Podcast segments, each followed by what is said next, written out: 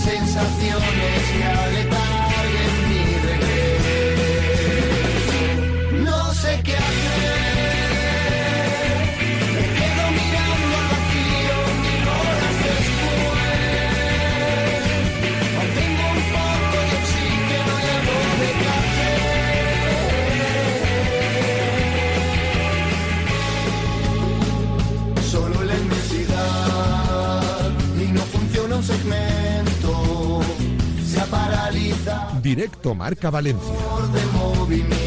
Javi Lázaro. Intento respirar, se ahoga en vano mi esfuerzo. El frío aumenta y se congelan mis recuerdos. Saludos, hola, ¿qué tal? Buenas tardes, sean bienvenidos, bienvenidas a esta nueva edición de Directo Marca Valencia. Estamos ya a viernes, es 27 de octubre de 2023 y desde ahora, la 1 y 6 minutos de la tarde hasta las 3, llega el momento para hablar de deporte valenciano, la sintonía de Radio Marca, donde toca hoy hablar de un fin de semana que viene cargadito de compromisos, ¿eh? ya lo sabéis. eh, bueno, pues podemos empezar hablando, por supuesto, del Valencia que visita Bilbao, de la visita a Andorra del Levante Deportiva, del doble duelo que tiene Valencia Básquet masculino, en este caso concreto, en ese partido que le va a enfrentar hoy en primer lugar eh, en Kaunas eh, frente al Zalgiris en clave Euroliga, próximo domingo.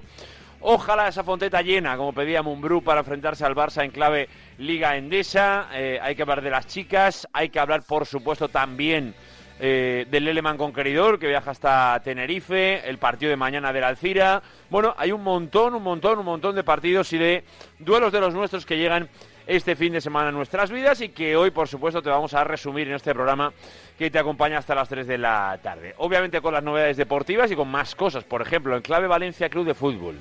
Hoy tenemos que bueno, recurrir a la agencia F, a nuestros compañeros, donde eh, ha hecho unas declaraciones el arquitecto del nuevo Mestalla. Hablamos de Mark Fenwick. Ya sabéis que hemos hablado muchas veces de los diversos eh, diseños que ha hecho sobre eh, ese terreno de la Avenida de las Cortes Valencianas. Eh, todos recordamos también el último presentado. Y hoy literalmente, literalmente dice en la agencia F sobre el nuevo Mestalla. Será uno de los grandes estadios del Mundial 2030. Posiblemente el año que viene estamos iniciando las obras por fin. Es un estadio magnífico, de los más grandes que habrá de las sedes. Eh, son frases que deja dentro de una entrevista en la agencia F o dentro de lo que son las declaraciones aportadas a la agencia F y que de todo esto, no sé si debemos, no lo sé, insisto, no lo sé, pero quizá cuando estas cosas pasan no pasan por casualidad, eso todo lo tenemos claro, ¿no? Yo creo que eso es una cuestión evidente que responde a un momento concreto de la actualidad y de la información que tiene que ver con el Valencia Club de Fútbol y de su nuevo estadio. Y esto no llega a la agencia F por casualidad, que al final no deja de ser una... eh, no es una cuestión pública, pero prácticamente, eh, y que obviamente, obviamente recoge unas declaraciones que, entiendo el Valencia, eh, promueve y tiene la voluntad de que salgan a la calle. Ante esto y ante la firmeza de el año que viene estamos iniciando las obras por fin, tenemos que entender que el Valencia va a coger el guante lanzado por María José Catalá para dar esos primeros pasos en clave nuevo Mestalla. Me gustaría decir que sí, pero no es tan clara la cosa. Pero yo creo que ya, pasado prácticamente 10 días desde el famoso comunicado del ayuntamiento, creo que empezamos a entrar ya en unos días donde no estaría de más que el Valencia empezase a decir un poco esta boca es mía, ¿no? Públicamente además, ¿eh? sin, que sin que haga falta que lo cuenten los medios de comunicación. Que el Valencia diga, Ayuntamiento, tú que has hablado públicamente, yo públicamente digo que recojo el guante y voy a hacer esto, lo que corresponda, lo que entienda que el Valencia vaya a hacer. Pero que diga esta boca mía. Lo que nos gustaría a todos es que diga, vale, sí, perfecto, empezamos las obras. Permisos, vamos a por ellos que ya lo tenemos todo encarrilado. O estamos en ello, nos va a costar un mes. Bueno, pues oye, son los trámites que corresponde, pero bueno, que ya eh, se empieza y empezamos con eh, el diseño definitivo y empezamos con, y empezamos con, y tenemos ya, y vamos a, vamos a, vamos a. Vale, perfecto. Pero de momento, hoy lo que nos encontramos son dos frases del de eh, arquitecto del estadio. Bueno, pues es lo que hay. Y así te lo contamos. Bueno, hablaremos de ello, por supuesto, también durante este programa. Más cuestiones. Eh, clave determinante lo que vaya a pasar mañana en ese último entrenamiento para ver la lista de convocados. Mañana habla Baraja, ¿eh? no lo va a hacer hoy, lo va a hacer mañana. Bueno, vamos a ver en qué condiciones. Ahora Luis Cortés nos va a contar la última hora de ese parte de lesionados. Igual que lo va a hacer Noel Rodilla, con el Levante, con el básquet, en definitiva, con todo lo que tiene que ser la actualidad del deporte valenciano, donde hoy va a tener muchos protagonistas. Aparte, obviamente, de la última hora de todo lo que tiene que ver con el Valencia, vamos a repasar un poco la segunda división y en qué lugar está ahora mismo este levante eh, de mm, eh, Javi Calleja. Vamos a hoy escuchar una entrevista a Jaime Pradilla en Nos Gusta el Básquet. Ya lo sabéis que es el programa eh, semanal de Radio Marca para asuntos del básquet, donde ha pasado esta semana Jaime Pradilla. Eh, vamos a charlar con Claudia Contel eh, para ver lo que son los 19 añitos llevados desde el MUS del Omnis, del Somnis eh, directamente a la élite absoluta del mundo de la canasta. Y, por ejemplo, también vamos a hablar con los chicos del Leleman que viajan hasta Tenerife y que además tienen la posibilidad de meterse ya entre los cuatro primeros de la clasificación.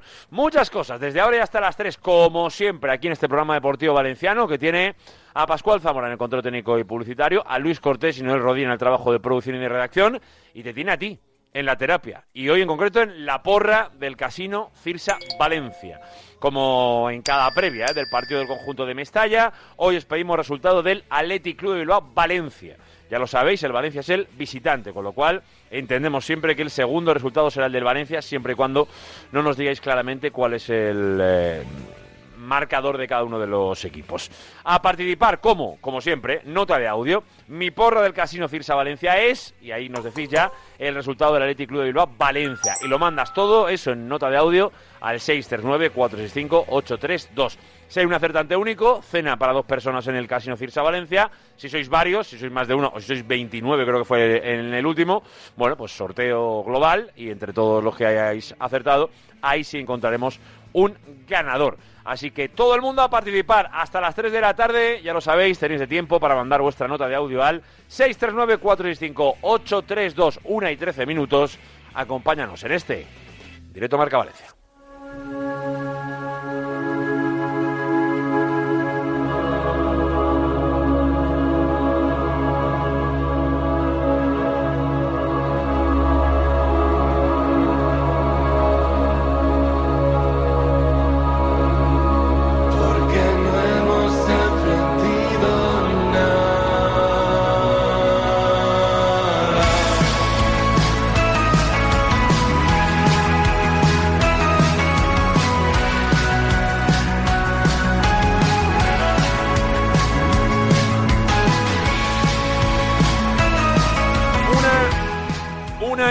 13 minutos de la tarde. Venga, es el momento de entrar de lleno en lo que es el día a día del deporte valenciano, pero yo os tengo que decir antes de entrar en la información que hoy me siento raro. Hoy es un día extraño. La verdad que es raro. Pero la verdad que es rarísimo. Porque yo, eh, fíjate que yo creo que son tres años ya, o cuatro, ¿no? Cuatro yo creo que llevaría Luz Cortés en, en, en la sintonía de Radio Marca. Pues habrá habido muy poquitos programas en los que hayamos compartido estudio. Hola Luis Cortés, buenas. Eh, ¿Qué pasa? Yo no me acordaba dónde estaba esto, ¿eh? Que se me, No, hace, eh, se me hace raro verte aquí, ¿eh? No sí. te he hecho guion, ¿eh? No, tranquilo, yo nunca hago. Ya, ya, ya, no, no, pero me refiero que antiguamente cuando éramos varios de equipo, ¿te acuerdas Pascual Zamora, eh? Que imprimíamos tres o cuatro copias, eh? Ahí a repartir, Nah. no sé qué. Ahora ya que yo, entre, entre que a Pascual se lo mando online y, y que para mí tampoco me saco, que ya tengo aquí el ordenador, No te he sacado guion, ¿eh? Ah, no pasa, No pasa nada. ¿no? Eso, eso, eso del guion no, no me va Eh, mucho a mí. no es de otra época, ¿no? No, no, no es que no sea otra época. Es que, sinceramente, fíjate, el último programa que hice yo de Directo Marca Valencia, que tú estabas en, en Madrid, creo, eh, Martes pasado, el anterior. eh, sí. lo, hice desde, lo hice desde la ciudad deportiva de Paterna. Y hice un guion que se lo pasé a Pascu, porque a Pascu sí que le gusta que, que haya guion. Bueno, a Y- ver, es técnico. es de, Eh, que- claro. De verdad, qué cosas pide, eh, de verdad, Juan Y, y- y tuve que meter eh, a uno de posible, no- no, no a uno de, la Unión Deportiva Logroñés, tuve que meter a otro chico del Buñol, a Tobías, tuve que, me- o sea, eh, se fue el guion, a- o sea, el, el guion duró, Bueno. el guion duró cinco minutos de programa. Hay que decir que si No me lo esperaba. Claro, eh, Uno- cinco minutos duró el guion de programa. u- un guion, un día en el que hay un sorteo, como además el típico de Copa de Primera Ronda, a la una de la tarde, que te va a cambiar el programa clarísimamente, es verdad que tienes mérito al intentarlo. Me dura- pero, me dura- pero ese guion tenía poco futuro. Me duran menos los guiones que las novias. Bueno, pues... eh, Vamos a la playa, Eh, no pasa No nada. pasa nada. Eh, ¿Qué tal la mañana Paterna? Bien, una mañana tranquila. La línea informativa de Lázaro ha sido la que hemos viniendo, eh, hemos eh, ido diciendo durante los últimos días, barra semanas en este caso, y es que Andrea Almeida ha sido trabajando junto a un redactador apartado del resto del grupo, tocando medianamente balón, haciendo algunos ejercicios con balón, haciendo carrera continua. La frase que dijimos ayer que no la transmitieron desde el club sigue siendo la misma. Si antes a Andrea Almeida le dolía un 8, ahora le duele un 1 o un 2 y eso es positivo, obviamente más cerca de volver, pero los servicios médicos siguen sin querer poner una fecha fija para la vuelta del eh, Luso. Alberto Marí también se ha ejercitado al margen del grupo, también ha tocado balón, como ya avanzamos ayer, fue el primer día ayer que tocó balón, hoy también lo ha hecho, sigue asumiendo más cargas de trabajo, sigue mejorando en su recuperación, así que las próximas dos tres semanas podrá estar Alberto Mari. El que sí que ha entrenado Sergi Canós, segundo entrenamiento consecutivo que hace Sergi Canós desde que no fuera, en este caso, convocado para el partido contra el Cádiz, es algo que veníamos diciendo, va a estar en la convocatoria contra el Athletic Club y el resto Lázaro, los lesionados que ya sabíamos, ¿no? Tanto Jesús Vázquez como Mutkar Diakabi, que siguen sus procesos de recuperación. Ya dijimos el día de ayer que los servicios médicos quieren que Mutkar Diakabi esté antes de un mes antes de un mes que vuelva a los terrenos de juego y Jesús Vázquez que no tiene fecha fija. El resto disponibles. Venga, ahora ampliamos un poco más, sobre todo pensando en ese partido del próximo domingo, ¿eh? domingo, ante el Athletic de Bilbao a las seis y media de la tarde. El que va a competir antes, por ejemplo, es el básquet o el Levante. Hola, Noel Rodilla, buenas. Hola Javi, ¿qué tal? Muy buenas tardes. Oye, aún estoy temblando, ¿eh? ¿Sí? Hace 10 minutos en eh, Radio Marca, en el programa de Ortega, el grandísimo Carlos Tarque, cantante de Meclán, y luego Sí. venimos nosotros, el nivel baja, ¿eh? Carlos Tarque. Sí. Eh, eh, bueno, eh, ¿Quieres que te cuente una anécdota que me pasó con Carlos Tarque? No me pasó a mí, Oh, pero ojo. a mis amigos. En un garito de Valencia, no muy conocido, pero un garito, un antrillo de la época, eh, hace muchos años de esto ya, pues eh, al- algunos que iban un poco, eh, seguramente pasados de, de- de agua con de hielo. rosca, de rosca, de, de agua rosca. con hielo, eh, se ve que no se acuerda mucho del nombre y eh, casi se llega a un conflicto por llamarle durante un buen rato M-Clan, oye tú M-Clan. M-Clan, oye tú M-Clan, oye M-Clan. Entonces al final dijo, oye, tiene- tengo nombre, me llamo Carlos, ¿vale? Perdón. Eh, y El, entonces... el grupo de Meclán sí que lo conocía. Claro, Es- claro, son los de Carolina. Efectivamente, eh, muy eh, eh, bien. vive en Pedregueres. Yo pensaba que vivía en Denia, porque yo en Denia lo he visto varias veces. Eh, pues mira, me dijo no Zamora que vive en pero- pero si Pedregueres. es de Murcia. Es murciano, murciano, pero... pero No, eh, eh, no, no, no, no es murciano, es ¿Ah, no? chileno. ah, pero el grupo, nacido en el- Chile. el grupo es murciano, por lo menos. Sí, sí, ¿no? sí, sí, sí. O- o No lo sabía yo. Yo te puedo hacer una pregunta, Noel.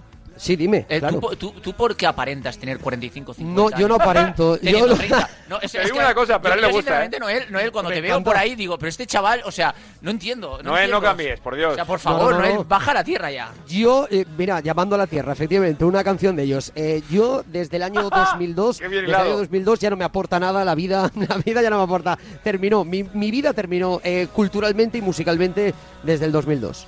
Bueno, igual algún día cambias, eh, ya te aviso, ¿eh? no está de más, ¿eh? de vez en cuando, de vez en cuando eh, mirar, mirar los nuevos tiempos. Pero, pero, pero, pero, pero, eh, es verdad que hay cosas que antes hacían mejor y en ese sentido no cambias demasiado, Noel. Una y 19. Venga, eh, que aquí la gente nos debe estar escuchando. Esperemos que no hayan quitado eh, eh, la sintonía del 98.7 o aquellos que nos escuchen por la app o por la web o en definitiva eh, que se mantengan con nosotros eh, con la voluntad de saber qué va a pasar este fin de semana o en definitiva hacia dónde va el deporte valenciano.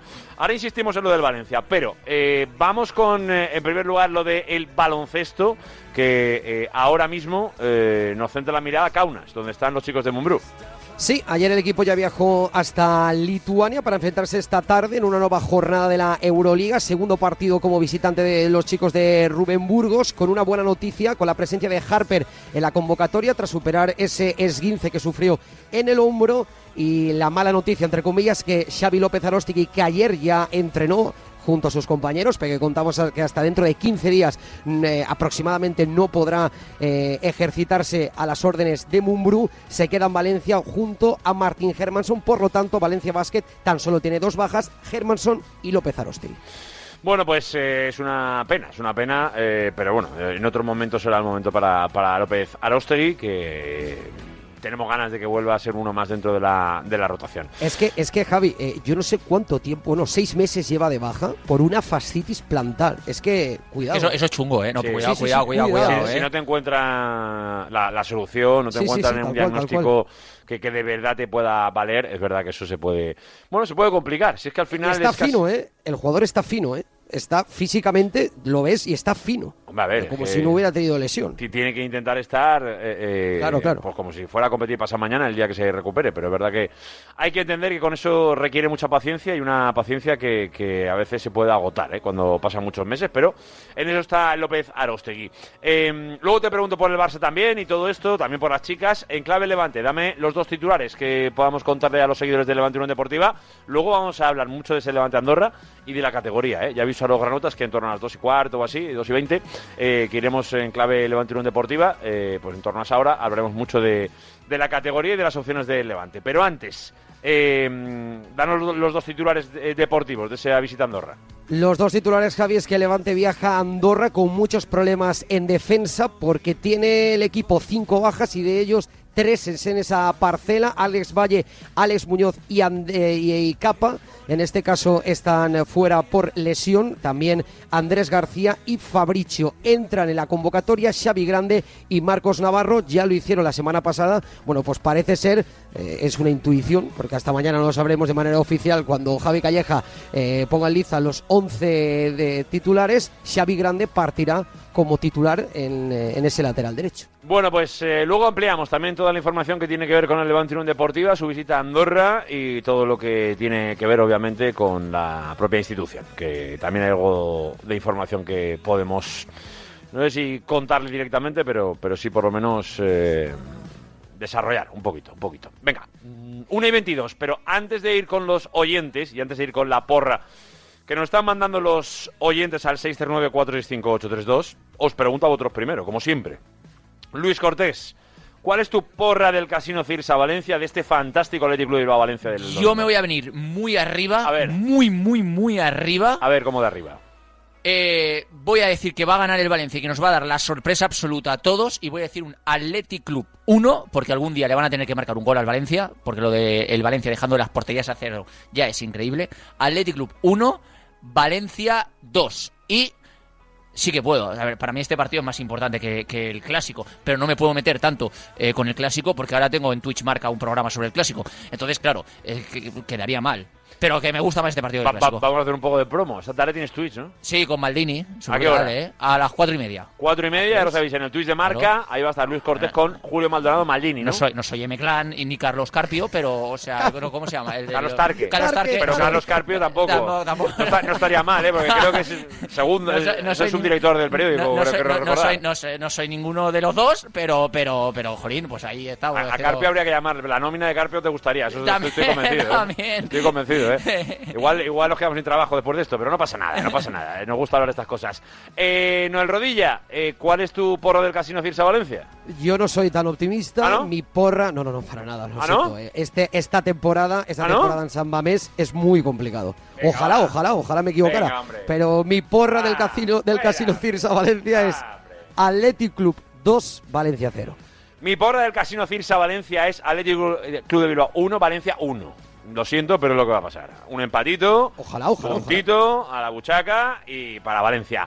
A ver ese optimismo. Hemos visto que Luis Cortés es mucho más optimista o está más optimista que nosotros dos. Esa es la verdad. A ver cómo está el oyente, la terapia habitual del de, eh, el oyente de Radio Marca Valencia con la porra del casino Cirsa Valencia. 639-465-832. Como siempre, con premio. Hay una cena esperándote. Así que a participar. Venga, como han hecho ya estos oyentes. Buenos días, Radio Marqueros. Buen día. Aquí Paco de Torrent. Radio Marqueros, Mi porra. Casino Cirsa Valencia es ver. Athletic 2, Valencia 1. Un saludo. 2-1. Mm, Buenos días. Radio Marca. Mi porra para el Casino Cirsa Valencia es Athletic Club de Bilbao 1, Valencia 2. 1-2. Hola, buenos días.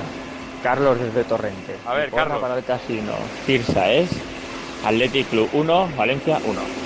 1-1, empatito. Yo creo que este lo hizo con mucho criterio, en mi opinión. Buenas tardes, Radio Marca. Soy Javi de Valencia. Javi, ¿qué pasa, Mi Tocayo? porra para el Casino Cirsa Valencia del partido de mañana es Athletic 1, Valencia 2. Ya que dice gana el Valencia, no le diremos nada de que es el domingo el Buenos partido. días, directo Marca. Valencia.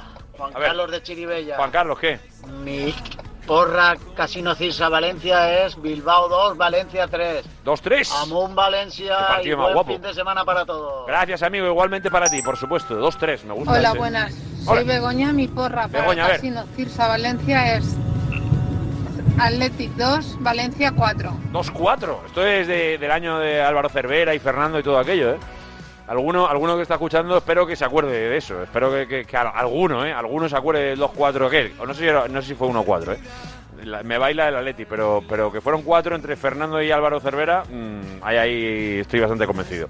Pero bueno, es una de memoria, puedo, puedo fallar. 1 y 26, eh, como espero que eh, sigan llegando los mensajes, porque estoy convencido de que queréis ir a cenar por la patilla al Casino Firsa Valencia, y para eso es sencillísimo, es acertar el resultado del domingo. Athletic Club de Bilbao, Valencia Club de Fútbol, y por supuesto, fundamental, decirnos aquello de mi porra del Casino Cirsa Valencia es, y nos mandáis ya el resultado. Hasta las 3 de la tarde a participar, a ser uno de los acertantes, ya lo sabes, mándanos tu mensaje al 639-465-832.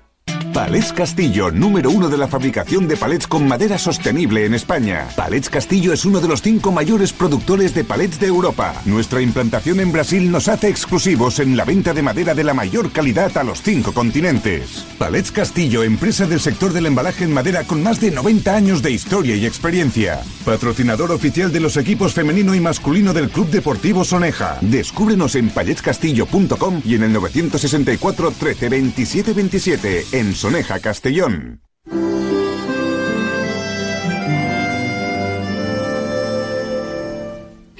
Administración de Lotería El Carpín Dorado. El año pasado repartimos el primer premio de Navidad y este año queremos que tú seas el afortunado. El Carpín Dorado, en Ruzafa, calle San Valero número 4 y online en www.elcarpindorado.com. Cambia tu suerte con El Carpín Dorado.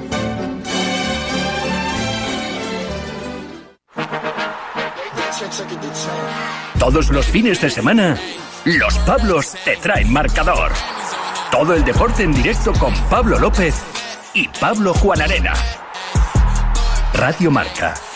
Sintoniza tu pasión con las voces del deporte. Vuelvo a pasar por delante de la casa que dejamos atrás. Miro hacia adentro del porche y se te ve ya en paz. Cowboys de la A3. Estás escuchando Directo Marca Valencia con Javi Lázaro. Fatal. Cowboys de la A3. Camino al mar. Venga, eh, 1 y 28. Ahora dentro de nada nos va a contar Luis Cortés lo que ha pasado en Paterna esta mañana y, un poquito la previsión que podemos hacerle a ese compromiso en Bilbao, pero antes yo creo que teniendo en cuenta que el partido es el domingo y que más o menos ya la información ya te la acabamos de contar, en por lo menos a base de titulares, quiero recoger unas declaraciones que hoy publica la agencia EFE mm, al respecto del nuevo Mestalla. Eh, son unas declaraciones que hace el arquitecto del estadio, además alguien que obviamente es una persona muy reconocida dentro del mundo del fútbol y que obviamente mucho va a tener que ver seguro, más allá del propio estadio de- del Valencia, de- alguna rehabilitación o alguna mejora que seguro puede tener en alguno de los estadios eh, que al margen del nuevo Mestalla van a estar en ese mundial, ya no sea solo en España, sino en Portugal, en Marruecos. Eh, hablamos de Mark Fenwick, eh, que ya sabéis que es uno de los referentes, por ejemplo, solo hay que mirar el, el mundial de, de Qatar. Y bueno, como socio de Fenwick Iribarren Architects, que al final es quien lleva eh, el estadio del Valencia Club de Fútbol, hoy eh, ha hablado a través de la agencia F.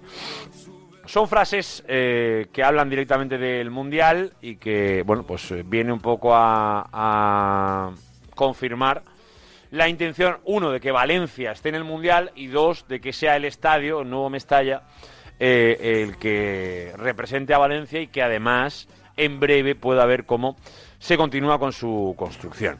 Eh, directamente, la, la literalidad de sus palabras son, eh, así lo recoge la agencia F, dice, llevamos muchos años con ello, pero ahora mismo tengo el optimismo de que posiblemente el año que viene estemos iniciando las obras por fin y que podamos tener el estadio terminado antes del Mundial 2030. Creo que será uno de los grandes estadios del Mundial 2030. Sin duda es un estadio magnífico. Es uno de los más grandes que va a haber en la selección de estadios españoles. Valencia es una ciudad magnífica, con lo cual el estadio del Valencia tiene que ser uno de los referentes del Mundial 2030. Em, otra de las frases que deja es, obviamente las grandes ciudades, Madrid y Barcelona, son las dos ciudades principales. Creo que Bilbao, Valencia son plazas magníficas para tener un mundial. Sevilla también es una ciudad fantástica en el sur. Los estadios tienen que estar en casi todas las autonomías principales de España, dando esa diversidad también que es muy interesante. Hablando claramente de que la comunidad valenciana no tiene más representación que Valencia. Eh, esto lo, hemos comentado en alguna ocasión ya, eh, en las últimas semanas y sobre todo desde que se oficializó ya este proyecto 2030. Pero dicho eso, eh, esto es una cuestión que debe tener mucha importancia, más casi a nivel político que a nivel deportivo. Yo creo que hoy los ciudadanos de Alicante, de Castellón, de Valencia, seguramente pueden ser más críticos con sus políticos de los últimos años que con los propios clubes. Y además, el Valencia en este caso es la excepción. Porque al final eh, hemos visto que desde el año 82, ¿no? del último mundial hasta ahora, se pierden dos sedes como es Elche y es Alicante. Que ahí tiene mucho que ver las autoridades tanto de Elche como de Alicante como de la Generalitat Valenciana. Obviamente todo lo que ha pasado con Enrico Pérez, que aparte como le ha cogido bastante cerca al Valencia, pues creo que más o menos muchos ya habéis visto cómo ha acabado la situación de, de Enrico Pérez y la situación política de Valencia de las eh, últimas décadas, con las decisiones que se han tomado prácticamente desde el inicio del 2000 hasta hoy, eh, han llevado a que Valencia hoy tenga las circunstancias de infraestructura deportiva que tiene y por ello hoy la política valenciana ha vuelto a demostrar que no ha estado a la altura de lo que supone una comunidad como esta. Yo no lo atribuyo a un partido en concreto, porque creo que todo esto arranca con los años del PP famosos eh, que acaban por dejar un cambio de gobierno que tampoco supo mejorar las circunstancias reales. Ya no hablo del nuevo Mestalla, que el nuevo Mestalla es una cuestión mucho más privada, pero de algo que es muy visible en Alicante como capital de provincia y es obvio que de ahora en adelante no hay más opción que que una institución privada como la del Valencia Club de Fútbol, con aprovechamiento, es verdad, de circunstancias públicas, como ha sido ese intercambio de terrenos en aquel momento y el convenio famoso que se tiene que seguir negociando, pero es la única opción para que Valencia esté en un mundial como el del 2030. Y esto es una otra vez una muestra del fracaso de esta comunidad autónoma en las últimas dos décadas. La destrucción de lo que tenía, la poca capacidad para mantenerlo y luego la falta de ambición a la hora de renovarse. Esa es la verdad. De un proyecto como el del Hércules se diluyó en manos privadas y la provincia de Alicante ha quedado ya pues dejada de la mano de Dios para todo ese tipo de representación para la gente que vive ahí y para la imagen que se pueda luego eh, extrapolar o exportar a fuera de nuestras fronteras o por lo menos fuera de nuestra comunidad. Y por eso la comunidad ha llegado tan, tan, tan obligada a que eh, el nuevo Mestalla eh, sea quien represente a, la comunidad de Valencia. Entonces, a partir de ahí, ¿qué podemos sacar de las declaraciones de Mark Fenwick hoy a través de la agencia F? Pues hombre, la intencionalidad. No se le puede sacar mucho más. que diga literalmente, ahora mismo tengo el optimismo de que posiblemente, fíjate la, doble frase, ahora mismo tengo el optimismo de que posiblemente el año que viene estemos iniciando las obras por fin. Eso es lo que podemos llevarnos a la boca de lo que nos interesa a todos, que es si se va a hacer o no. Porque entendemos que no se va a ir muy lejos del proyecto final que vimos, pero es verdad que yo creo que la Valencia tendría que decir, oiga, que hemos pedido permisos para hacer este estadio. En concreto, este. Y eso nos falta por saberlo todavía. Eso es algo que todavía no está definido. Entendemos que no irá muy lejos del último, que se presentó hace menos de dos años, me- mentira, eh, hace 15 meses, 14 meses, eh, en la estructura del actual eh, Futuro Mestalla. Que allí estuvimos, ahí nos, nos citaron y allí se presentó lo que podría ser el objetivo de ese nuevo estadio. Imaginamos que irá por ahí los tiros, pero eh, sería algo bueno que el Valencia lo confirmara. Que confirmara qué proyecto, pero sobre todo el cuándo. Y una contestación al ayuntamiento. No me voy a perder mucho más con el tema del nuevo estadio, porque yo creo que con eso está dicho eh, y recordado. Eh, pero es verdad que van pasando los días. No estaría de más que el Valencia dijera esta boca es mía después de el comunicado que públicamente ya hizo el ayuntamiento hace exactamente hoy 10 días. Así que seguimos a la espera. De momento lo que nos podemos llevar a la boca es la frase hoy de Mark Fenwick y de su objetivo de que Valencia esté. Y sobre todo casi un poco sensación de que debe estar. En manos del IM. De momento está el tema y eso es obviamente un, un problema. Luis Cortés. Cuéntamelo todo. Sería una pena, ¿eh? No ver a Valencia en ese Sería, mundial, ¿eh? eh, sería una chapuza. Pues sí, sería un no, fracaso. No, no solo una pena, sería una chapuza de todos. No una pena, ni, bueno, un fracaso por supuesto, sería una chapuza de todos. Eh, que quizá el principal culpable es el Valencia por eh, no cumplir los plazos pactados en la ATE ya firmada hace mucho tiempo y no hacer absolutamente nada por construir el estadio, obvio, obvio. Pero también todos los que no han negociado ni han hecho lo que tenían que hacer para que el Valencia consiguiera eh, pues eh, poner fin a toda la polémica del nuevo Mestalla ni eh, obviamente vencer los pactos que tenía en la ATE. Así que sería una chapuza total de todos, porque Valencia tiene que ser sede del Mundial y sí que importa que sea sede del Mundial. Y cuando la Real Federación Española de Fútbol, que se supone que te ha transmitido por activo o por pasiva, que tú, qui- que tú tienes que ser sede del Mundial, porque te necesito para que sea sede del Mundial, porque quiero que sea sede del Mundial, porque eres una ciudad de las mejores de España y con la repercusión adecuada para que tú seas sede del Mundial, si ya solo con eso, con el empujón que te dan, con la manga ancha que te dan y con el tiempo que te dan para que seas sede del Mundial, si no eres sede del Mundial, eres una chapuza a nivel fútbol y deporte en Valencia. Venga, y eso lo tienen que tomar eh, desde la seriedad que todos entendemos, eh, de momento, de momento, eh, las instituciones políticas, pero también yo creo que la propia Federación Valenciana, eh, hasta donde llega, que tampoco es que tenga una cobertura muy importante, pero bueno, en la medida que pueda presionar. no, hay dos, hay dos picos en todo esto, que son el ayuntamiento y el Valencia. Tal cual. O el gobierno y el Valencia, si Sí, me sí, quieres sí. poner. No, no, con la Generalitat también ayudando, pero es verdad que, que la comunicación primaria, diaria, es la que se, se tiene con el ayuntamiento. Bueno, asunto del estadio, eh, así está, eso es lo que ha dicho Mark Fenwick hoy en F, y obviamente teníamos que relatar. Vamos a ir con lo deportivo, pero antes, venga, mensajes 639-465-832, la porra del Casino Cirsa Valencia y el optimismo que tienen o no los oyentes de Radio Marca con este Valencia del Pipo Baraja visitando el nuevo Samamés, Valverde contra Baraja. Os escuchamos, 639-465-832. Mi porra del Casino Cirsa Valencia es...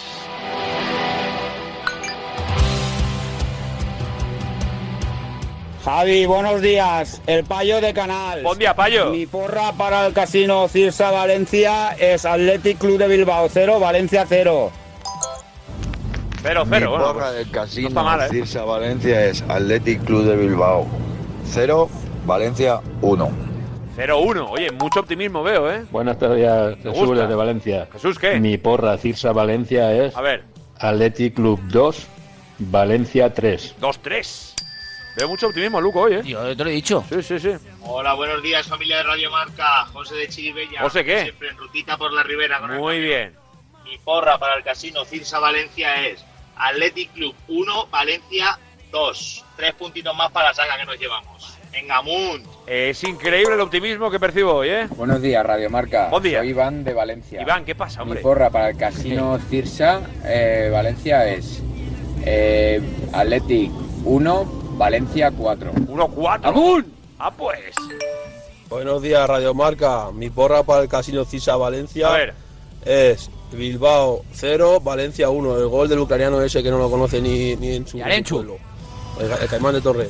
Germán, gracias por participar, pero casi no dan ni una, ¿eh, amigo? O sea, eh, entre, entre decir el Bilbao, que eso es una cosa que... en- Al Athletic, ¿no? Que, que en Bilbao te, te, te, te, Ah, te- ¿qué te- se puede te- te- te- te sellaría en la boca si te escucharan Aquí hay uno en San. Sebastián que nos suele escuchar. Sí, Pero Iván. de Bilbao, lo que es Bilbao, hay también. No, y Miquel, Miquel y Iván. Miquel también. Tenemos uno, de, tenemos uno de Bilbao y otro de Ah, San pues Sebastián. entonces, por, por respeto a Miguel, se tiene que decir Athletic. Claro, claro, claro. Y en Vitoria también, uno de Mallorca, Vitoria, Vitoria, Granada, Mallorca, ¿no? Si claro, tenemos sí. eh, eh, Claro. el territorio nacional ahí medio ocupado, Formentera, que ese sí que nos llegó al corazón. ¿eh? O sea, parecemos, Formentera tenemos que ir a hacer un programa. ¿eh? parecemos Brad Pitt en radio, ¿eh? Mm, sí, parecido, parecido, parecido, parecido, parecido. No sé lo que, significa, lo que significa ser Pitt en radio, pero... Fans en cada zona. Parecido, claro que sí. Una y 40 minutos, como siempre, ya lo sabéis, que hay una cena eh, para ir al casino, eh, como siempre, para cenar acompañado, ¿eh? No vas a ir solito, vas a ir acompañado, así que ve pensando también con quién lo compartirías, pero para eso participa y acierta el resultado. Mi porra del Casino Cirsa Valencia es, y lo mandas al 639-465-832.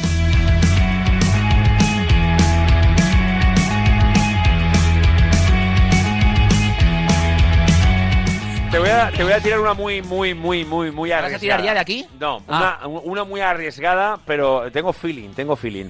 Creo que antes de que llegue el parón, y fíjate que antes de que llegue el parón, es verdad que está la copa, y eso me lo puede hacer más fácil. Pero veo a Sergi Canos haciendo un gol. Ojalá. Esto, esto es de visionario Ojalá. total. El chaval está trabajando muchísimo y muy duro, Recordemos, ¿eh? Bilbao, luego es verdad que Logroño, Granada, Granada y Real Madrid. Granada en casa y todo lo demás fuera. Real Madrid Club. Logroño y Real Madrid fuera. Por cierto, está la cosa mosca con el tema del eh, estado del césped de las gaunas, ¿eh? Sí. Porque parece que el Levante también va a jugar allí. El martes. El martes, eh, que también se va a ver partido este fin de semana. eh, y la situación está un poquito. que es un poquito tractor eso, ¿eh? Pero eh, espero que, que la gente, los buenos trabajadores de, de la Unión Deportiva Logroño, los logroñés, mejor dicho. para decir las gaunas. Que... Sí, las gaunas, pero bueno, las gaunas es que yo tampoco he vivido el gol en las gaunas. Penalti, penalti en las gaunas. Penalti en las gaunas, yo tampoco lo he vivido. Entonces, pff, a mí me suena un poco como M-Clan. Bueno, Bueno, pues sí, sí, ¿sabes? sí. O sea, entiendo, no- no- entiendo. no está, sé. está bien tirado el ejemplo. Está bien tirado Claro, o sea, para bien. mí es otra cosa. eh, ya tienes que cambiar el, el tema. Es, no sé. Por El- ejemplo, tu primer recuerdo de el nuevo San, o de San Mamés, ¿cuál es? Del viejo San Mamés. Sí. Yo estuve en el último partido No, oficial. pero no eso, o sea, tu primer recuerdo. Del viejo San Mamés. Los, Por- tres, los tres goles de David Villa.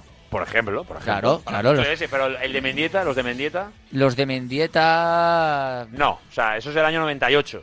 Ese te pilla un Eh, poco regular. me- no, no me acuerdo cómo tal. El, el de los recortes y todo esto. De los recortes no. Yo viví más el de David Villa, los tres. Que hay quien dice que es el de el gol de Mendieta de la canción de los planetas. Hay quien dice que la teoría te llevaría a ese gol, pero esa teoría Eso ya me, me Claro, pierdo. claro, claro. Me pierdo. Eh, el tema es ese, que está un poquito mosas con el tema de- del césped de las gaunas. Y sí, Sergi nos ha currado muchísimo para poder llegar cuanto antes. Lo que pasa es que se preveía, se preveía que iba a llegar al partido contra el Cádiz y finalmente no lo ha hecho. Llegó, en este caso, eh, al partido contra el siguiente, contra el Athletic Club. Por lo tanto, la situación eh, médica rápidamente, Lázaro, porque tampoco vamos a aburrir a la gente. Está así. Sergi Canós va a ser la única alta con respecto al último partido en la convocatoria contra el Cádiz del Valencia. Volvió Gaya contra el eh, Cádiz y por tanto a esa alta se une la de Sergi Canós, que podrá ser en este caso convocado si así lo requiere el bueno del Pipo Baraja. Andrea Almeida y Alberto Marí. eh, se han trabajado hoy al margen del grupo junto a un readaptador, han tocado algo de balón, por lo tanto eh, se acerca más su recuperación, no quieren poder plazos con eh, Andrea Almeida porque tiene que desaparecer su dolor de espalda, pero parece que ya está muy cerca de desaparecer y eh, Alberto Marín más o menos dos, tres semanas podría estar ya apto para ser convocado Lázaro. Los lesionados Diacabí que están exprimiendo para que queden eh, menos plazos de lo esperado, para que en menos de un mes ya pueda estar apto el central eh, francés. Sigue entrenándose en solitario al margen en el gimnasio, por supuesto, y no pisando césped. Y Jesús Vázquez, que sí que hace carrera continua, que sí que hace algunos juegos con balón, pero sigue entrenándose al margen, como es obvio, no estará claramente para el partido contra el Athletic Club y tampoco por eh, temas eh, de una enfermedad eh, que va al margen del fútbol y que es más grave, tampoco se le ha puesto plazos. Así pues, estas son las bajas. Andrea Albeida, Alberto Marí, Moutcardia Cabí y Jesús Vázquez. Vuelve Sergi Canos con respecto a la última convocatoria contra el Cádiz. Los demás todos ok. Mañana rueda de prensa de Rubén el Pipo Baraja y viaje a Bilbao. Como el partido es a las seis y media, previsto que viaje mañana por la tarde el equipo a tierras vascas. 11, yo creo que va a salir en este caso con Mamardasvili bajo palos, con Thierry ya en los laterales, creo que va a repetir. Ah, perdón, Zenk no ha entrenado hoy, que se me ha olvidado. Sí. Zenk no ha entrenado hoy y no va a estar, como ya contamos, para el partido contra el Athletic Club. Un golpe en la rodilla, en las articulaciones y por lo tanto se quedará fuera de, de esa convocatoria. Entiendo que estará para el siguiente contra el eh, Logroñoso contra el Granada. Y, re- y ya para finalizar, 11, viendo lo que tiene. ¿Muchos más. cambios? No, ninguno. ¿Ninguno? Mamardas- yo creo que no. Mamardasvili bajo palos y más con una semana de descanso. Mamardasvili bajo palos, Thierry y a los laterales, Gabriel Paulista y Mosquera en el centro de la zaga. Con Javi Guerra, Pepelu y Amalá por delante, o Amalé en una banda y Diego López formando doble delantera con Hugo Duro. En la otra parte, Fran Pérez, porque Sergi Canos acaba de volver de lesión. Entonces, por ahí viene ¿eh? el equipo. La verdad es que hay pocas dudas. A lo mejor que, pudiera variar Yarenchuk por Hugo Duro, pero viniendo el, el delantero a hacer gol me parece complicado. Y bueno, pues alguna novedad más. Sin estar Ander Almeida, las medias puntas parecen lógicas. Eh, a ver quién sienta Javi Guerra o a ver quién sienta Pepelu. Los laterales, ¿qué decir de ello? Pues como mucho alguna variación podría haber en la pareja de centrales, pero tampoco. Al no estar Senk, al no estar Diakabi, parece tener poco sentido que haya cambios. Con lo cual, Parece que el 11 va a ser básicamente el mismo. Podría a lo mejor modificar un poco la estructura de meter a Mala por dentro, a lo mejor replegando un poquito más. Sí, el jugando cambio táctico que fuera. hizo contra el Cádiz. Sí, Sí. eso yo ya no lo manejo tan bien porque obviamente en la cabeza de- del Pipo Baraja ahora mismo no estamos, pero, pero el 11 va a ser ese porque Lázaro no tiene mucho más. Es decir, es que es eso. Eh, ¿Qué puede introducir? En la defensa nada, porque Zenk no está. Sí, y, sí, tampoco no está, nada, no hay nada. y tampoco está Diacabí. Yarek o, o Hugo Guillamón. Como está Thierry que- Rendal, yo veo inviable que ponga Fulquier. Tampoco lo veo. Eh, creo que todavía es demasiado pronto y más en un campo como Nuevo San Mamés para meter a Hugo Guillamón de titular. Por lo tanto, lo descarto. Pepe Lu, Javi Guerra. Sergi no se acaba de volver la lesión. Es Que que sí, no tiene mucho más. ¿Qué va a poner a Yarenchu después de que Hugo Duro marcara el otro día contra el Cádiz? Yo, sinceramente, creo que ese va a ser el 11. Es verdad que no tiene demasiado sentido, no parece tener sentido cambiar, teniendo en cuenta un poco la inercia que lleva el equipo y luego los repasados, que son claramente merecedores los futbolistas de, de mantenerse en el equipo, porque en general cuando las cosas van funcionando y las cosas van bien, pues el equipo está respondiendo y, y con ello, pues eh, el Valencia, o en este caso Baraja, tiene esa capacidad para, para poder mantenernos en el equipo. Bueno. Pues a ver, a ver un poquito. Eh, mañana última sesión, como decías, en, Sí, eh, y rueda de prensa y rueda de prensa de Baraja y, y viajarán mañana por la tarde, sí. Sí, porque eh, el equipo eh, juega a las seis y media. Otra cosa es que hubiera jugado a las nueve, entonces bueno, el vuelo charter es más eh, sencillo, pero yo creo que dejando eh, un poquito más de margen para que el equipo descanse, viaje, no haya imprevistos, eh, Baraja elegirá en este caso con el plan de viaje viajar el sábado por la tarde a las por la tarde a eso de las seis seis y media de la tarde y a poner rumbo a Bilbao, llegar por la noche, descansar tranquilamente, levantarte el domingo típico eh, paseo, etcétera. Y, y ya el eh, domingo a las seis y media estar en el nuevo Samamés para, para jugar. En un partido que a mí me parece que si yo hablaba de un bonus track del juego, la gente que ha jugado al Crash Bandicoot eh, Sí. dice el bonus, pum, y te dan más vidas, te dan las más máscaras. Pues si gana ya al, al Athletic Club, tienes un bonus ya tremendo. Porque es que te separarías mucho más del descenso, eh, vivirías mucho más tranquilo e incluso te meterías en Europa porque pasarías en la clasificación al Athletic Club ah, porque le- te lleva dos puntos. Es que ganar el domingo creo que va a eh, subir mucho eh, las expectativas con el equipo. Hombre, es que si ganas, es que el, domingo es un partido muy, muy difícil. Es, es un partido que si pierdes, bueno, pues más o menos, dependiendo de cómo lo compitas, pero bien, más o menos, dices, bueno, pues bien, normal, te queda, además no, no perderás mucho terreno en la clasificación, porque además no hay, no hay tanta batalla, eh, pero, pero es verdad que todo lo contrario, si ganas, se percibe, se huele, que ya eh, eh, el optimismo, A ver, es que si gana sería brutal. Es el, decir, el es que estás euforómetro, ganando- que no sé si existe como Es que, palabra, pero Ta- también te voy a decir la una euforia cosa. va a empezar a crecer. Punto uno, el entrenador, Ernesto Valverde. A mí me parece un gran entrenador. Punto dos, eh, la camada de futbolistas que le ha tocado al Athletic Club en esta última jornada es muy buena. Sancet, Nico Williams, Iñaki Williams. Has rajado mucho, tú mucho de Sanzet, por cierto. yo de Sancet. Tú has rajado bastante. No, no, yo años. rajaba de vencedor. También. Yo de Sancet en mi vida. ¿Seguro? Es más, lo tenía en el Fantasy Marca. Bueno, lo tenías Yo- yo- cuando. No cuento hace dos años. O sea, Ah, yo, de estaba Sa- hablando de hace- yo de Sancet, no, yo rajaba de vencedor cuando lo comparaban con Carlos Soler. No, de Sancet no. De Sancet me gustaba. Eso no me acuerdo Eh, sí, sí, pues ponte que está grabado. a, mí, Me a- a- a mí me van a pillar. Si tengo que Eh, buscar ahí a, a- a mí, a mí me van a pillar. Eh, Nico Williams, eh, Guruceta igual en punta, eh, Iñaki Williams, que bueno, no es lo que esperábamos en este caso, pero eh, pues también en este caso pues es, es, eh, un jugador peligroso, Sancet, eh, veremos cómo está Ander Herrera. eh, la, la- la- la defensa ya no es, creo que, no sé si está Geray preparado, eh, creo que Está no. lesionado, está lesionado. Está lesionado, por lo tanto jugarán eh, Vivian Espera, espera, y no, Paredes. No, hace falta que hagas tu once. No, no. Hola, Rafa Beato, buenas. Oye, si quiere Luco seguir haciéndolo, pues nada. Eh, oye. si, el, si el domingo necesitas librar o lo que sea, mandamos a Luco para allá y haces marcha con la familia, Rafa, ¿eh? Bueno, bueno, sí, sí. Casi Nada, mejor que no, casi mejor que no. No, porque igual hace, comete algún, alguna tropelía que ya le conocemos. ¿eh? Hombre, Sí, no. es que tampoco está Yuri. Es broma. ¿eh? No, no, ya lo sé, ya lo sé. No, pero también te digo una cosa. En una cabina... Eh, eh, mm, ¿Qué me sale Juanma? No, Juanma. Eh, joder, nuestro compañero, el, el director, Alberto, Alberto. Eh, eh, Alberto y Luco, los dos, eh, uno narrando y el otro de inalámbrico juntos, sería para verlos, ¿eh? Ostras, sí, buena, ¿eh?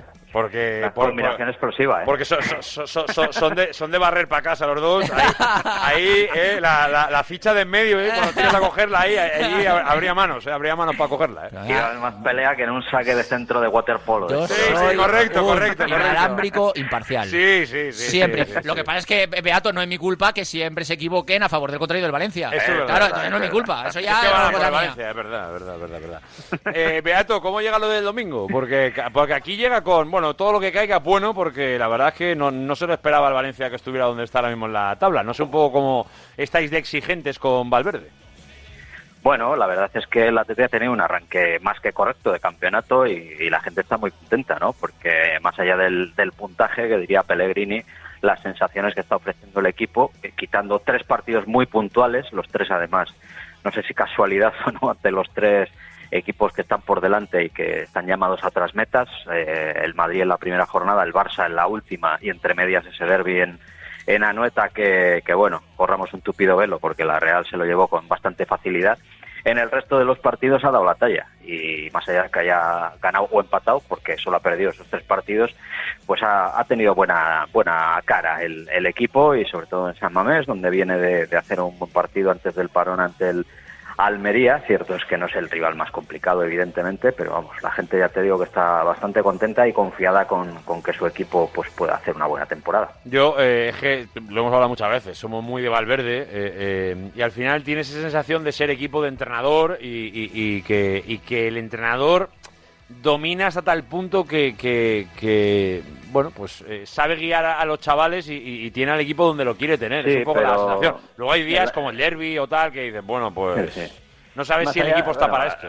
A Ernesto el año pasado se le, yo- se le fue un poco la mano con, con, el- con, con exprimir la naranja, hablando de Valencia y con, Sí. con perdón por el topicazo, ¿no? Pero Sí. yo creo que eh, exprimió demasiado al equipo en, en, en- en- en la primera parte de la temporada y después del Mundial, pues, pues el equipo lo acusó, ¿no? Y, y la verdad es que llegó destrozado al, tramo final de la campaña y eso le costó pues perder aquí, por ejemplo, con un equipo desahuciado como el Elche, que, fue un partido crucial para perder la, la- posición europea, ¿no? Eh, y, también llegó no todo lo bien que debería a esa semifinal con Osasuna y también Osasuna pues se plantó la final de Copa y son dos fechas muy señaladas, ¿no? Que, le penalizan un poco al, al, bueno de Ernesto Valverde que, que os voy a contar pues que aquí pues tiene bastante predicamento pero pero ya te digo que está la gente un poco mosqueada porque el año pasado pasó ese eso y este año pues pues pues están un poco expectantes ante ante lo que puede hacer porque en este tramo inicial el primer tercio de la temporada tampoco ha sido muy amigo de, de andar eh, dosificando jugadores ni rotando futbolistas para guardarlos y tal y cual sino que bueno se atiene un poco a las circunstancias. Este se lesiona este no juega este está un poco tocado pues este no le saco Ya. y, y eso pues puede ser un poco peligroso de cara al futuro. ¿Y cómo de tocaos llegan al partido del domingo? Pues mira, acaba de hablar Ernesto Valverde y ha descartado tanto a Ander Herrera como a Yuri Berchiche, que junto con, Yuri, con Geray Álvarez van a ser las tres bajas seguras. Y se ha confirmado la vuelta de, bueno, la vuelta que tuvo el otro día, le pegaron un golpe y le, le- le abrieron un párpado a Julen Aguirre Zabala, que será el portero suplente. Y ha confirmado la vuelta, eso sí, de, de, de Íñigo Ruiz de Galarreta, que ya jugó en, Barcelona por necesidades del guion, porque se lesionó en el calentamiento Ander Herrera. Y, la única duda que tenemos es quién puede co- colocar en el lateral. Ah, la vuelta de Miquel Vesga, también se me olvidaba que estaba fuera de fuera de circulación con un golpe que se pegó en el tórax, de- debe haber sido algo más que un golpe, ¿no? O ese golpe le ha provocado alguna fisura de costilla o similar porque lleva un mes fuera del equipo, ¿no? Pues vo- volverá Vesga junto con Galarreta y la duda que te decía, el lateral izquierdo, el otro día salió mediado el partido con la lesión de Yuri Íñigo Leque, pero yo estimo que, que le va a dar confianza a Imanol García del Benítez al lateral de, de la cantera, que después de dos sesiones bastante productivas en Mirandés y en Eibar, pues estaba eh, pues ahí expectante por, por ganarle un poquitín la posición a Yuri Berchiche, que de momento pues no ha podido hacerlo. Eh, ¿Nos das un equipo, Rafa?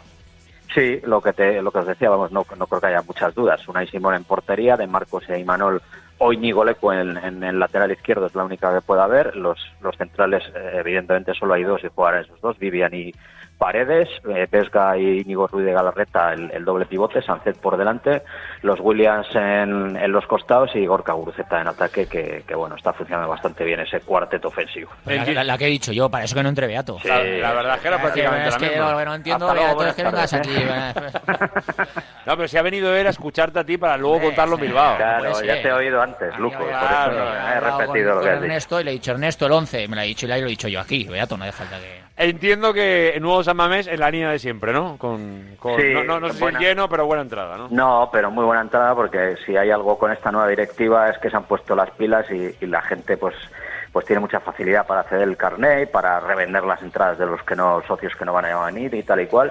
Es buen día, buena hora, o sea que bueno, pues eh, cerca de 45, 47 mil espectadores puede haber eh, paso mañana en San Mamés si no se tuerce la cosa. Lo contamos en marcador, como no puede ser de otra manera, así que todo el mundo a escuchar el próximo domingo a las seis y media la narración de nuestro compañero Alberto Santa Cruz, también junto con Rafa Beato, ¿eh? y con Pepe Serer, y con eh, Álvaro Bonrichetti, y, y etcétera, etcétera, etcétera. El mito Urtubi estará por ahí. Con el mito Urtubi también, por supuesto, como comentarista habitual del Athletic Club de Bilbao.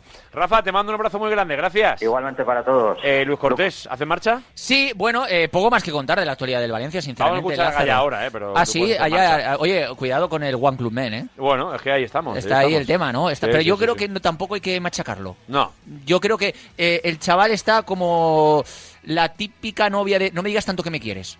En el fondo, la inercia igual le lleva a hacerlo, pero mm, es mejor no, no, yo, no darle tanta yo, vuelta. yo creo que al chaval ya se le está agobiando un poco. O sea, tranquilidad. Si tiene que ser, será.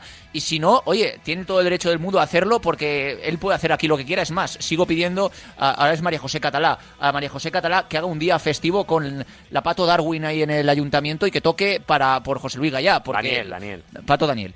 Lo, lo que está haciendo este chaval es brutal, ¿sabes? Entonces, eh, no le agobiemos tanto, porque se le está un poquito al chaval agobiando. Igual, igual podía hacérselo el Valencia primero y luego se lo pedimos al ayuntamiento. ¿no? También. Venga, pero bueno, pues es, primero- más fácil, es más fácil que se lo haga el ayuntamiento. Eso también es verdad. eso Eh, también es en- cierto. ento- entonces yo ya le veo como que tranquilidad. Sí, me gustó mucho ayer eh, Gaya en, eh, en- y por cierto, bien el Valencia con su con su patrocinador.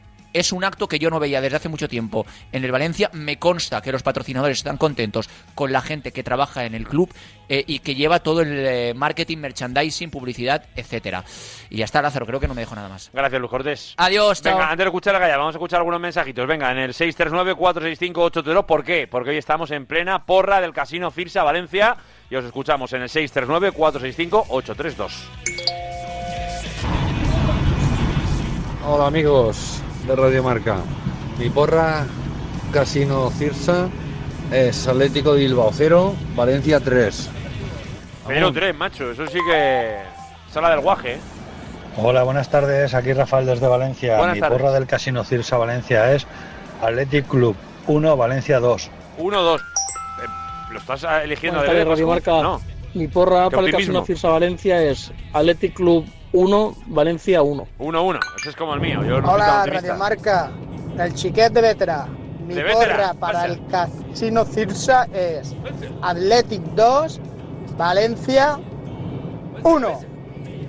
Bueno, bueno, Buenas bueno. tardes, No puede ser Javi, ahí. Luco. Buenas tardes a todos. Muy buenas. Alberto, desde la Universidad de Valencia. Venga, Alberto. Mi resultado para la porra del Casino ¿eh? Cirsa es Athletic Club 0, ¿Qué Valencia estudias, 0. Alberto? Cero, cero. Venga, saludos. Apuntamos. Buenos días, Radio Marca. Soy Iván Dalval. Iván, ¿qué pasa por Albal? porra para el Casino Cirsa Valencia es Atleti de Bilbao 1, Valencia 1. Me Uno, gustaría uno. que fuera victoria, pero. Eres de los míos. complicado. Yo estoy de acuerdo. Venga, buena- buenos días. Pienso lo mismo. Ojalá sea una victoria, pero se me ha quedado en empate. La... Buenas chicos, soy Albert de Godella. ¿Qué pasa por Mi Godella? para el Casino Cirsa de Valencia es eh, Atleti 1, Valencia 3. 1-3. Venga, buen fin de... ¿De verdad no los he elegido, Pascual Zamora? De verdad. No estás haciendo trampa ninguna, ¿no? Estás como para gastar tiempo en, en elegir, ¿no? Eh, pues te digo una cosa. Y lo digo abiertamente, me sorprende el nivel de optimismo. Yo no, no, no veía tampoco mucho pesimismo, o esperaba. Pero, pero es que casi todos son victorias del Valencia. Fuera de casa, en el nuevo San Mamés. ¿Cómo es la, el oyente de Radio Marca Valencia? Voy a decir el seguidor de Valencia, que la mayoría yo me imagino que lo serán, pero qué optimismo ¿eh? con el equipo. Ojalá, ojalá tengáis razón. ¿eh? Yo me he quedado corto con el empate, pero oye, ojalá los que habéis apostado por la victoria, ojalá tengáis esa capacidad para de verdad estar viendo lo que va a pasar el domingo a las seis y media de la tarde. Encantados de la alta participación que tiene, como siempre, la porra del Casino Firsa Valencia, ¿eh? con una cena en juego, todo el mundo a participar y a mandar el típico mensaje ya de la radio valenciana que dice: Mi porra del Casino Firsa Valencia es.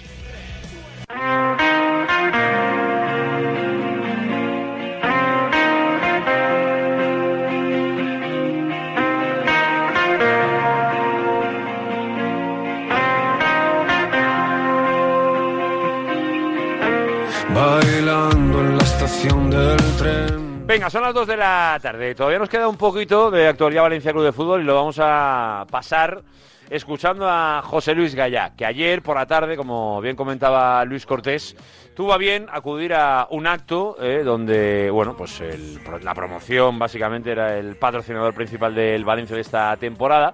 Estuvo junto con Jordi Mamasdashvili y el protagonista, o en definitiva quien eh, habló ante los medios de comunicación fue el bueno de- del capitán del Valencia. Eh, se le han preguntado por. mm, Se le preguntó por varias cosas. Yo me quedo con cuatro detalles. Están bastante de actualidad todos ellos. Eh, en primer lugar, hablando directamente de si en este próximo mercado invernal confía en que el club pueda hacer una apuesta algo mayor. Que le pudiera poner algo más de azúcar al pastel. Que le pueda poner algo más de ayuda eh, en las manos de Rubén Baraja. ¿Qué dice Gallá sobre la opción de fichar? Esto es lo que dice el capitán. quiera venir a ayudar y a sumar, nosotros encantados. Eh, y, bueno, como ya he dicho, si viene gente, pues muchísimo mejor. Él considera que es mejor que pueda llegar algún futbolista más a sumar. Yo creo que la propia voz de Gallá, y además, sobre todo si lo habéis visto en vídeo, eh, bueno, no, no se le ve con un optimismo exacerbado. ¿eh? Y tampoco vamos a hacer aquí un trabajo de, análisis fa- facial y, y el significado que supone, pero es verdad que en líneas generales no se le escucha una plena confianza en la aportación del mercado de invierno para, para lo que pueda ser el final de la temporada. Pero bueno, esas son las palabras del capitán que viene a reforzar también, por ejemplo, algo que tiene que ver con su actividad y con su papel de lateral este año con este Valencia de Rubén Baraja. Viene de marcar, viene de ser protagonista como también lo hizo el propio Thierry Rendal. Eh, se le preguntó por lo- el papel y el peso que tienen los laterales en este Valencia y esto decía Gaya.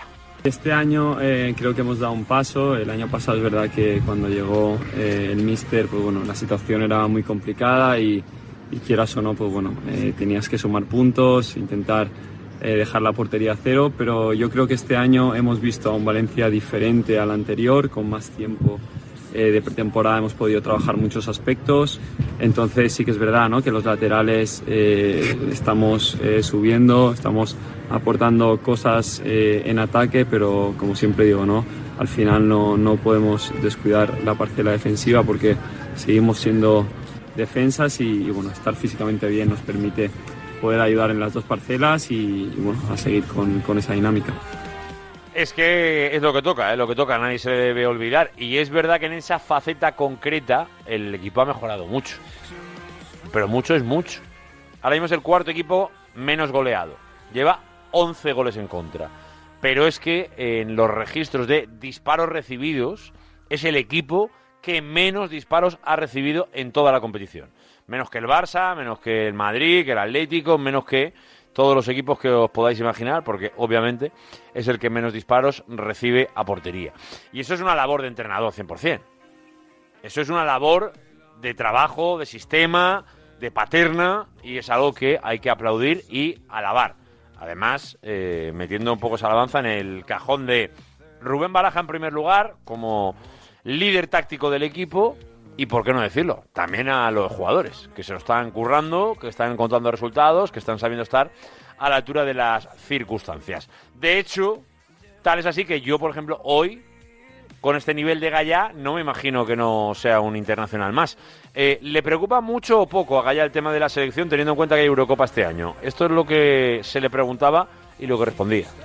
Mm, Bueno, al final no me gusta eh, ponerme eh, objetivos a, largo plazo porque al final ya sabemos cosas que, pueden pasar que, no, tienes previstos. Entonces eh, yo me marco pues eso, intentar hacer eh, buenos partidos como, como estoy haciendo. Ya, bueno, en la anterior no pude ir por lesión, pero la otra fui, pude jugar los dos partidos y bueno, eso quiere decir que el míster eh, confía en mí y si tengo la, la posibilidad de seguir yendo, yo encantado, darlo todo, la selección para mí es, es lo máximo y ojalá pues pueda estar ahí.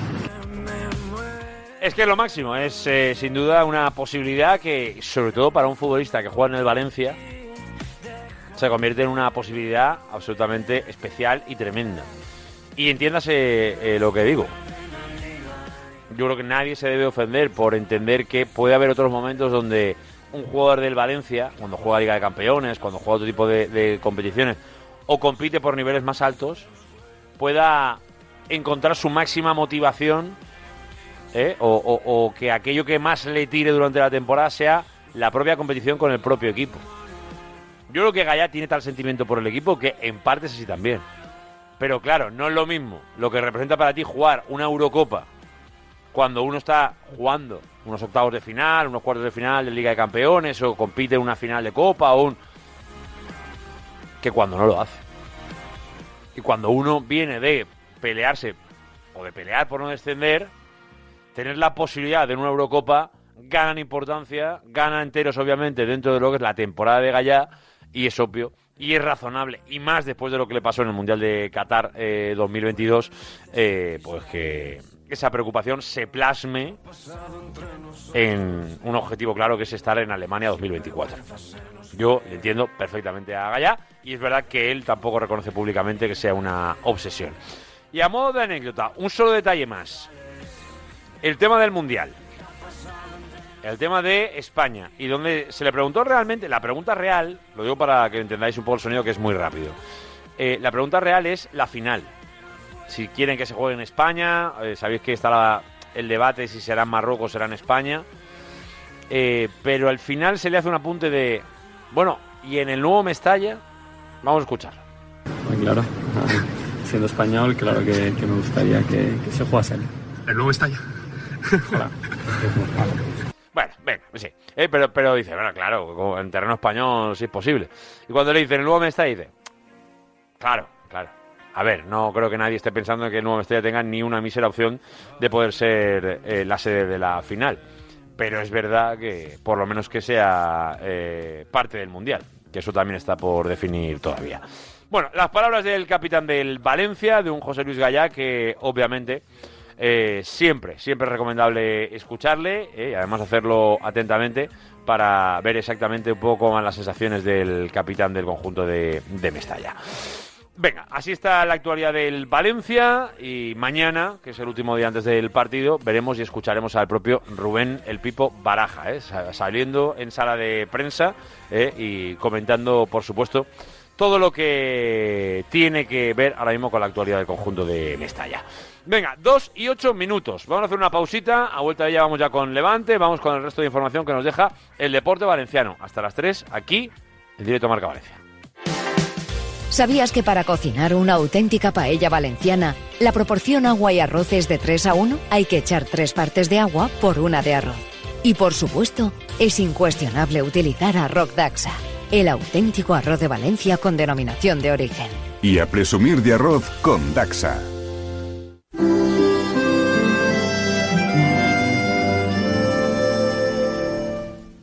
Administración de Lotería El Carpín Dorado. El año pasado repartimos el primer premio de Navidad y este año queremos que tú seas el afortunado.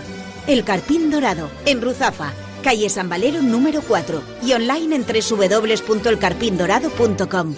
Cambia tu suerte con El Carpín Dorado.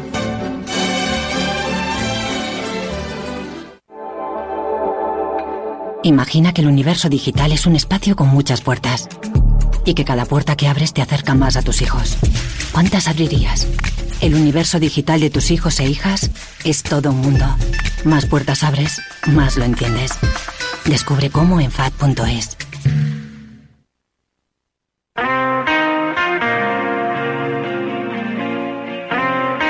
En Radio Marca, Directo Marca Valencia. Javi Lázaro.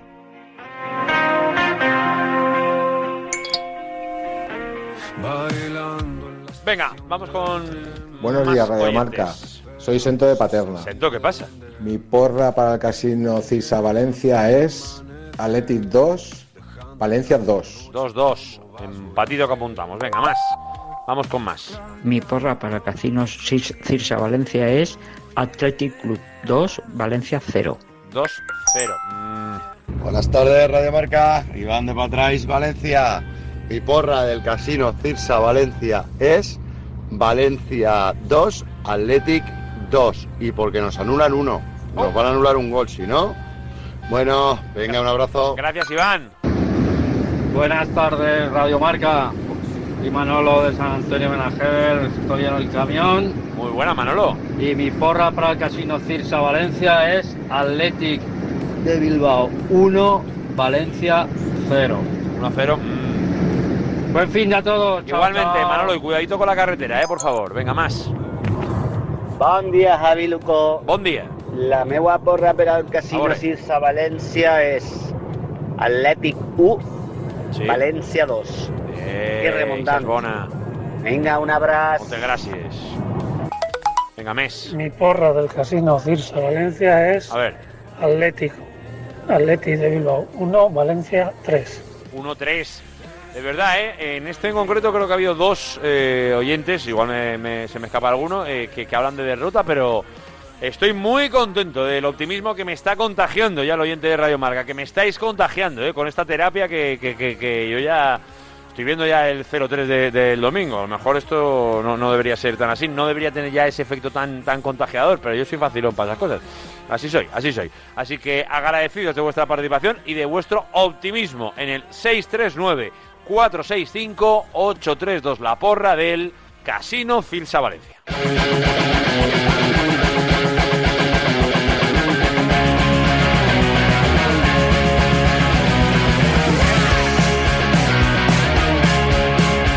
Venga, 12 minutos, pasan de las 2 de la tarde. Hola, Noel Rodilla, buenas. Hola, Javi. ¿qué A ver, por ejemplo, ¿este tipo de música te gusta o tampoco? Bueno, bueno, sí, sí, sí. es de- tiene ritmo, tiene ritmo. Pero bueno, que si te pongo el último de la fila te gusta más, ¿no? Me, guau, me encanta. Lloro y todo de la emoción. Claro como que hice, como hice, por ejemplo, este verano con los secretos, ¿eh? que vinieron aquí a, a tocar a No Valencia. soy yo tan de los secretos, ¿ves? El último de la fila sí te lo compro, pero los secretos, algún tema, ahí tiene temazos, ¿eh? Tiene temazos Sí, sí, tremendos, históricos. Pero para un concierto se me, haría, se me haría largo. Los secretos se me haría largo. Pero en el- eh, lo dices para introducir en clave granota, ¿no? ¿Te refieres? Porque los secretos Por es muy ejemplo, del levante. Por ejemplo, por ejemplo, efectivamente, efectivamente. Pone la canción que dos o tres minutos antes de que salten los jugadores, así es, en el Ciutat. Como siempre, como siempre ya, ya lo sabéis, eh, que es eh, una de las sintonías eh, clásicas en Oriols, eh, ya desde hace muchos años, aquello del a tu lado, pero es obvio que es una canción histórica de nuestro país y que bueno sirve también para el Levante Unión Deportiva. Dos y trece minutos, un Levante que de hecho lo que va a hacer es irse del país, porque compite en Andorra. Fíjate que es la única vez del año que podemos decir esto, pero así lo va a hacer, porque tiene partido, porque además eh, hay que subir hasta los Pirineos y porque además es un partido de esos que nunca sabes por dónde va a salir, Noel. Sí, es un partido incómodo. Ha salido el equipo, ya que tú has dicho que ha salido del país, 442 kilómetros. Esta mañana el equipo ha salido desde el Ciutat de Valencia en autobús hasta Andorra. O sea que, ojo, cómo llegarán también los jugadores de, a nivel de cansancio para enfrentar mañana ese encuentro, seis y media, ante el Andorra. El Levante llega al Principado como líder de segunda división eh, como equipo visitante, los enfrentamientos como visitante, así que hay que intentar mantener esa estadística en lo más alto para, para el conjunto de Javi Calleja, que llega con cinco bajas, tres de ellos en eh, la parcela defensiva, Alex Valle, Alex Muñoz y Capa y también la de Andrés García y Fabricio. Calleja habló que tendría que realizar algún cambio a nivel eh, táctico para mantener la posesión, porque sin lugar a dudas es el pedigrí de este equipo, la posesión para, para el equipo tricolor, así que veremos si el Levante le puede hincar el diente a uno, eh, a un equipo que no le va las cosas tan bien como por ejemplo el año pasado. Pues es verdad que no, es verdad que no. El Andorra es un equipo que, bueno, la verdad es que se define fácilmente. Lo hizo Calleja ayer, así que mejor que lo, lo haga él que nosotros. Un estilo muy definido, muy concreto, en el que es uno de los mejores equipos a nivel posicional, ataque posicional, y espero pues eh, un equipo muy fiel a sí mismo. No van a variar, el otro día a pesar de perder creo que hicieron un buen encuentro, creo que dominan muy bien ese juego, que lo tienen muy bien eh, trabajado, que creen en él y van a mantenerse fiel en su propio estilo. Es lo que toca, ¿no? Y es lo que yo creo que hace habitualmente eh, un equipo como el Andorra, que, bueno, pues tiene eh, casi una obligación futbolística, porque su entrenador así, así lo, lo entiende, con Eder Sarabia. Bueno, pues ya sabemos, ¿no? Si es eh, prácticamente hijo del fútbol de Quique Setién, pues sigue un poco por esos derroteros, ¿no? De tener el balón, de querer tenerla, de ser muy protagonista, de llevar a, a altas, eh, altos porcentajes de posesión, eh, tan famosos, el 60-70% de posesión prácticamente de, de media, o incluso en algún partido algo mayor, e incluso eh, habiéndola tenido más, partidos que ha llegado a perder. Bueno, es el extremismo ¿no? de, ese tipo de fútbol, que unos días te sale muy bien y otros días pues te pueden coger y te acercas casi al ridículo el día que te sale mal. Bueno, riesgos que uno tiene por intentar jugar a una determinada manera a esto del, del fútbol. Eh, Calleja, pre- ¿prevés muchos cambios en el Levante? Después de escuchar un poco las novedades físicas del equipo, eh, ¿prevés cambios respecto a la pasada semana?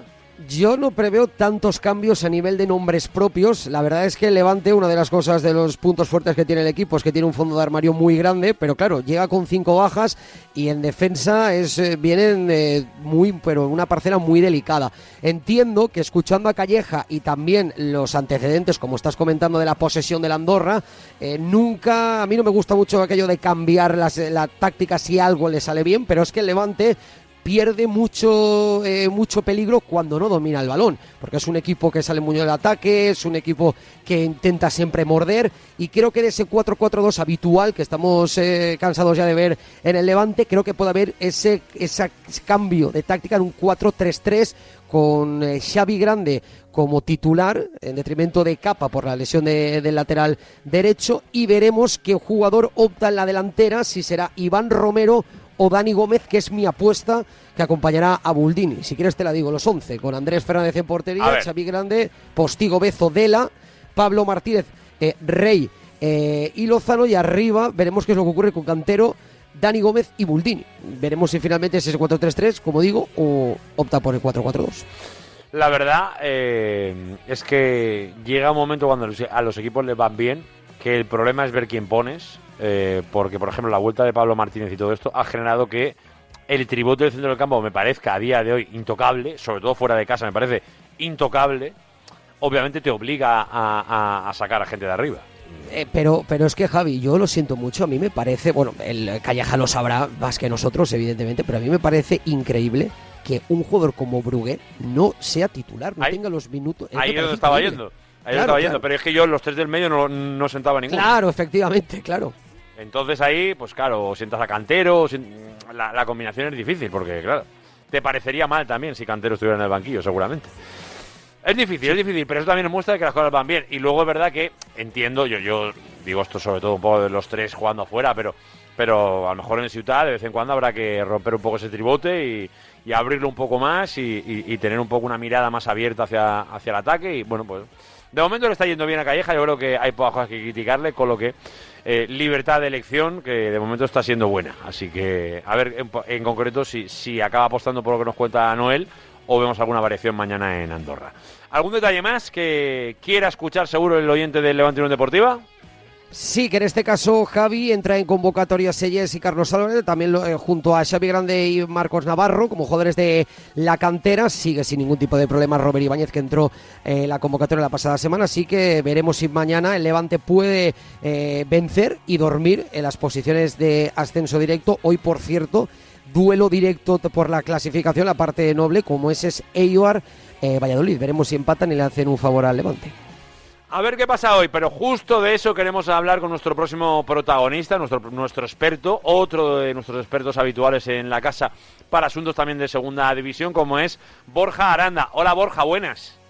Muy buenas, Javi, ¿qué tal? ¿Cómo estamos? Estamos bien, estamos bien y con ganas de escucharte, sobre todo un análisis, pues sobre todo muy personal, tuyo, de, quien sigue semana a semana lo que va pasando en segunda división y de quien ve, pues bueno, cómo va alternando esta categoría tan especial, ¿no? Que puede ver cómo el Leganés de la noche a la mañana, pues ha cogido la directa y de, bueno, pasar de un segundo plano a ser el líder al camino contrario que, por ejemplo, ha seguido el Zaragoza, ¿no? Esta segunda que es tan loca, Borja, que no sé cómo estás viendo tú en estas primeras eh, semanas de la temporada. Pues un poco en la línea general de esta categoría, ¿no? Siempre estamos viendo equipos que a priori parten con un rol, luego aparecen los equipos sorpresivos. Yo para mí el Leganés es un equipo que de sorpresa tiene poco, ¿eh? Es un hueso muy duro de roer. A mí me parece el equipo que mejor compite de la categoría, es el menos goleado por algo, lleva solo cinco tantos encajados. Y es uno de los equipos que como se te ponga por delante, date ya casi por perdido. A mí me, me parece muy solidario, no tiene una plantilla especialmente en cuanto a nivel importante de la categoría, ni mucho menos, pero Borja Jiménez ha convencido al equipo para poder competir de una manera que de verdad es un auténtico, es un auténtico espectáculo. Eh, creo que el Lega va a ser de los equipos que quizás en una carrera de fondo como es esta categoría le, le pueda hacer demasiado larga la liga, pero mientras esté aguantando con estos buenos resultados defensivos, ahí puede estar. El Zaragoza, lo contrario. Para mí la mejor plantilla es la del español, sin lugar a dudas. Y luego el Real Zaragoza, para mi gusto, era el que mejor se había reforzado para estar ahí en esa pelea, ¿no?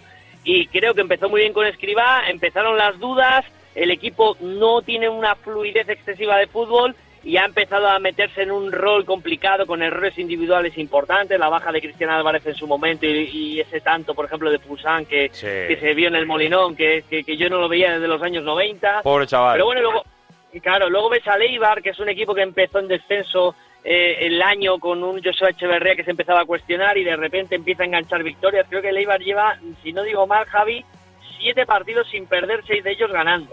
O sea, es una, es una barbaridad. Eh, el Valladolid, bueno, pues empezó mal, el equipo de Pecholano, otro equipo que, que, bueno, que creo que le faltan cosas en cuanto a nivel técnico-táctico y tiene un problema en la portería, porque el portero brasileño que se han traído, John Víctor, es un auténtico espectáculo para lo bueno y para lo malo.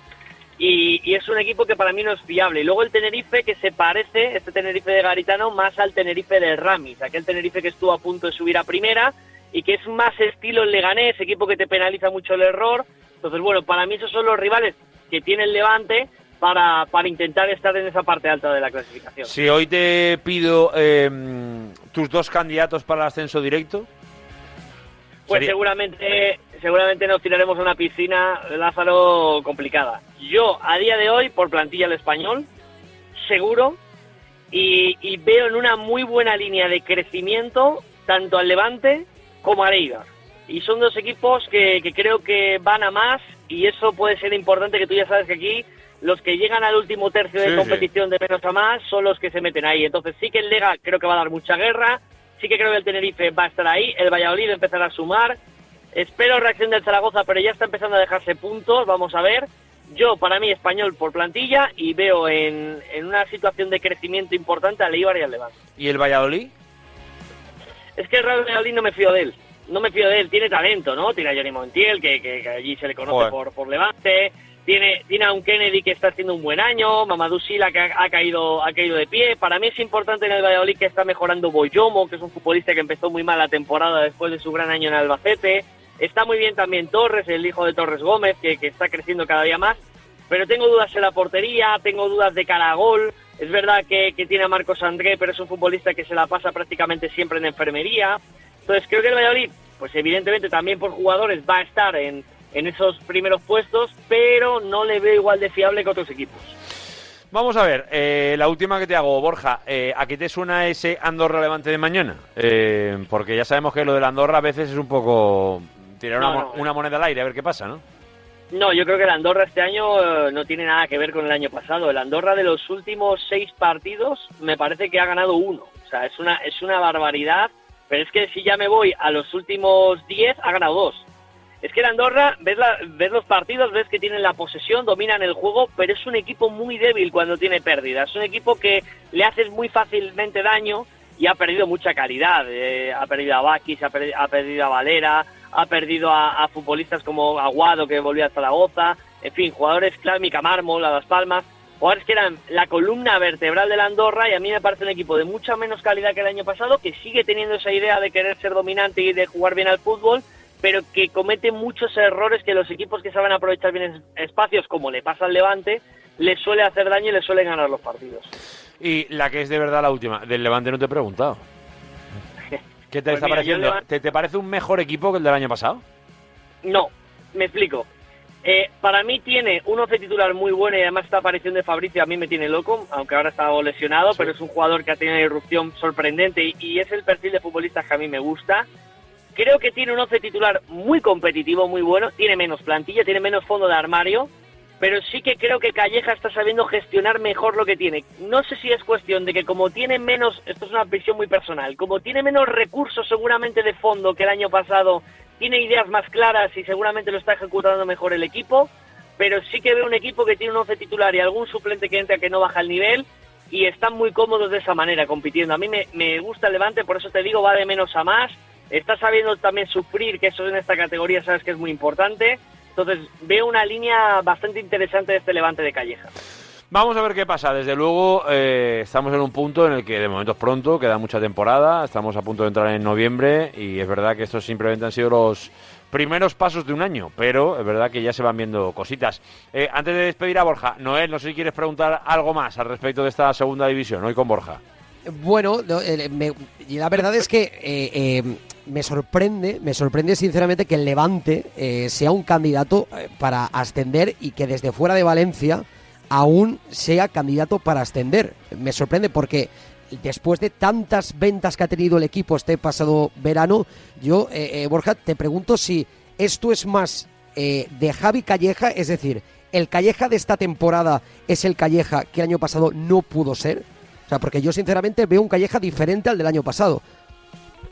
Es que yo también lo veo, pero por lo que te estoy diciendo, yo creo que está gestionando mucho mejor lo que tiene porque no tiene a lo mejor tanta capacidad de elegir y seguramente muchas veces cuando tienes mucho fondo de armario te dan mucho más eh, dolores de cabeza el cómo plantear el partido, el a lo mejor si pongo a este, pongo al otro y yo creo que ahora tiene ideas mucho más concretas, más claras, creo que ha aprendido de errores del año pasado, pero hago una puntualización, yo no digo que es que el Levante sea candidato para ascender, para mí no estaba entre mis candidatos a ascender ni mucho menos, mis candidatos eran evidentemente los descendidos, contando un Elche que ha empezado la temporada horroroso, y luego aparte evidentemente el Zaragoza por cómo se había reforzado y me esperaba que posiblemente el volviera a estar en, en la batalla con un gran entrenador como Joseba.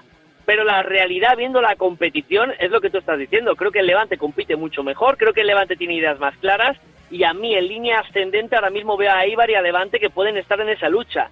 Favoritos, yo creo que la palabra favorito la tienen que tener los recién descendidos y, seguramente ese Eibar que lleva muchos años quedándose a las puertas, ¿no?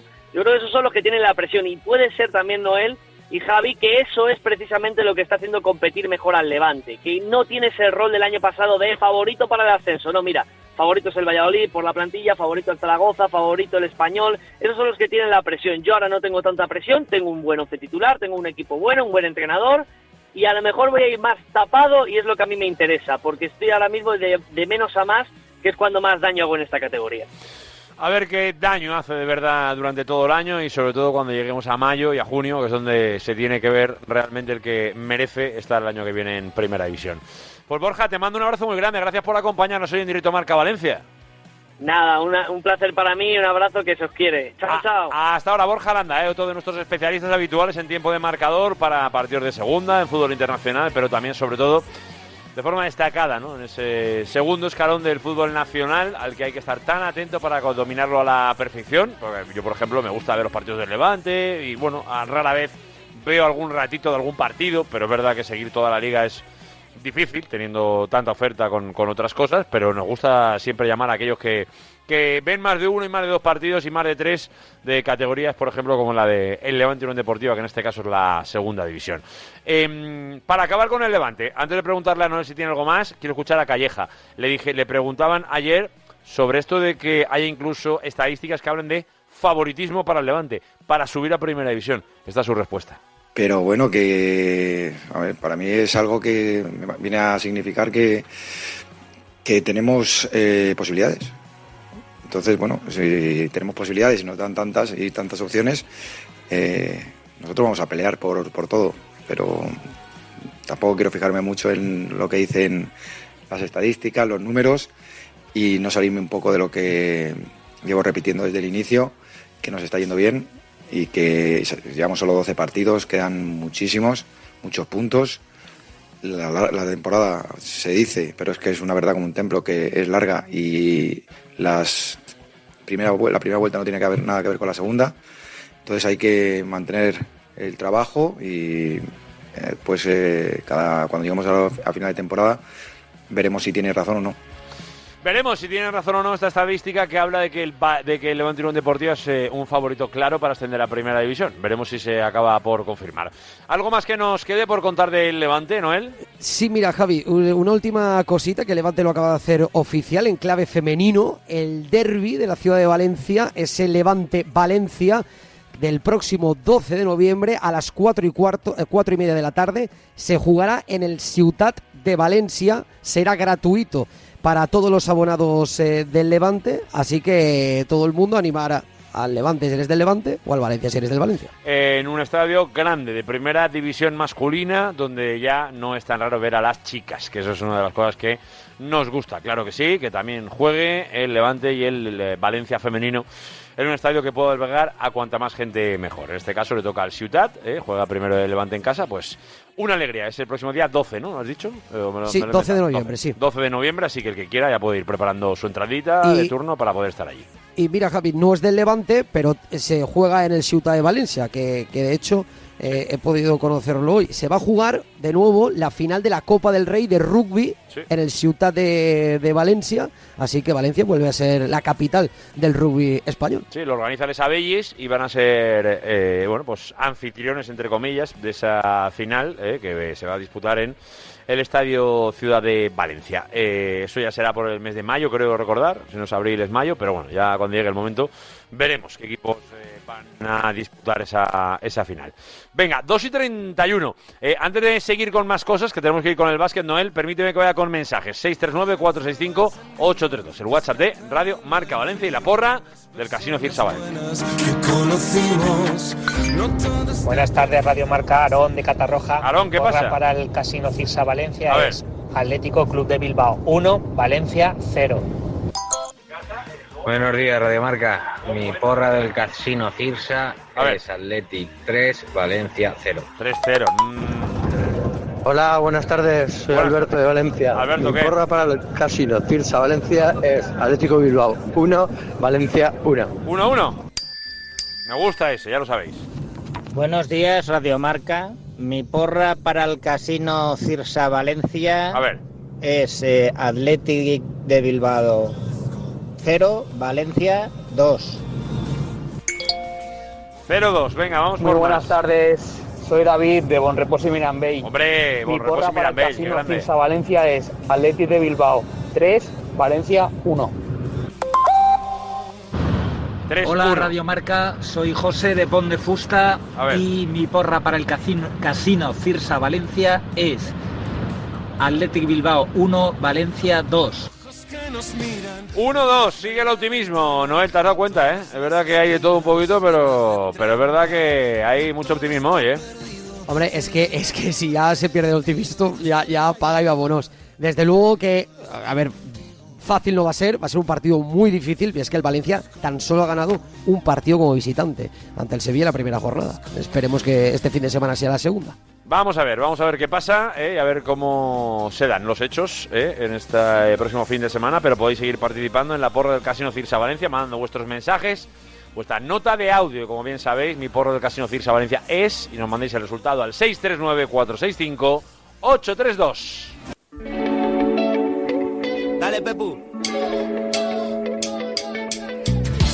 Venga, y en baloncesto, ¿qué? No el rodilla. Hoy arrancamos en Kaunas. ¿eh? Vamos a ver exactamente cómo responde el equipo de Monbrú.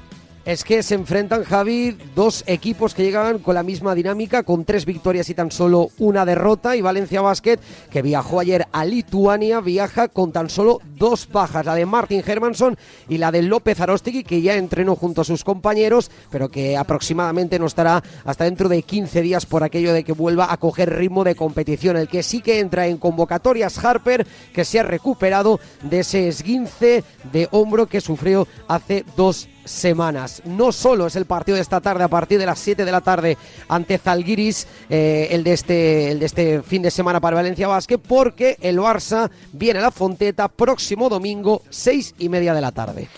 Es verdad que son muchas cosas las que tienen que pasar este fin de semana, pero es verdad que lo primero es hoy, en Kaunas. Habla Mumbrú sobre el rival, hablando de el Zalgiris.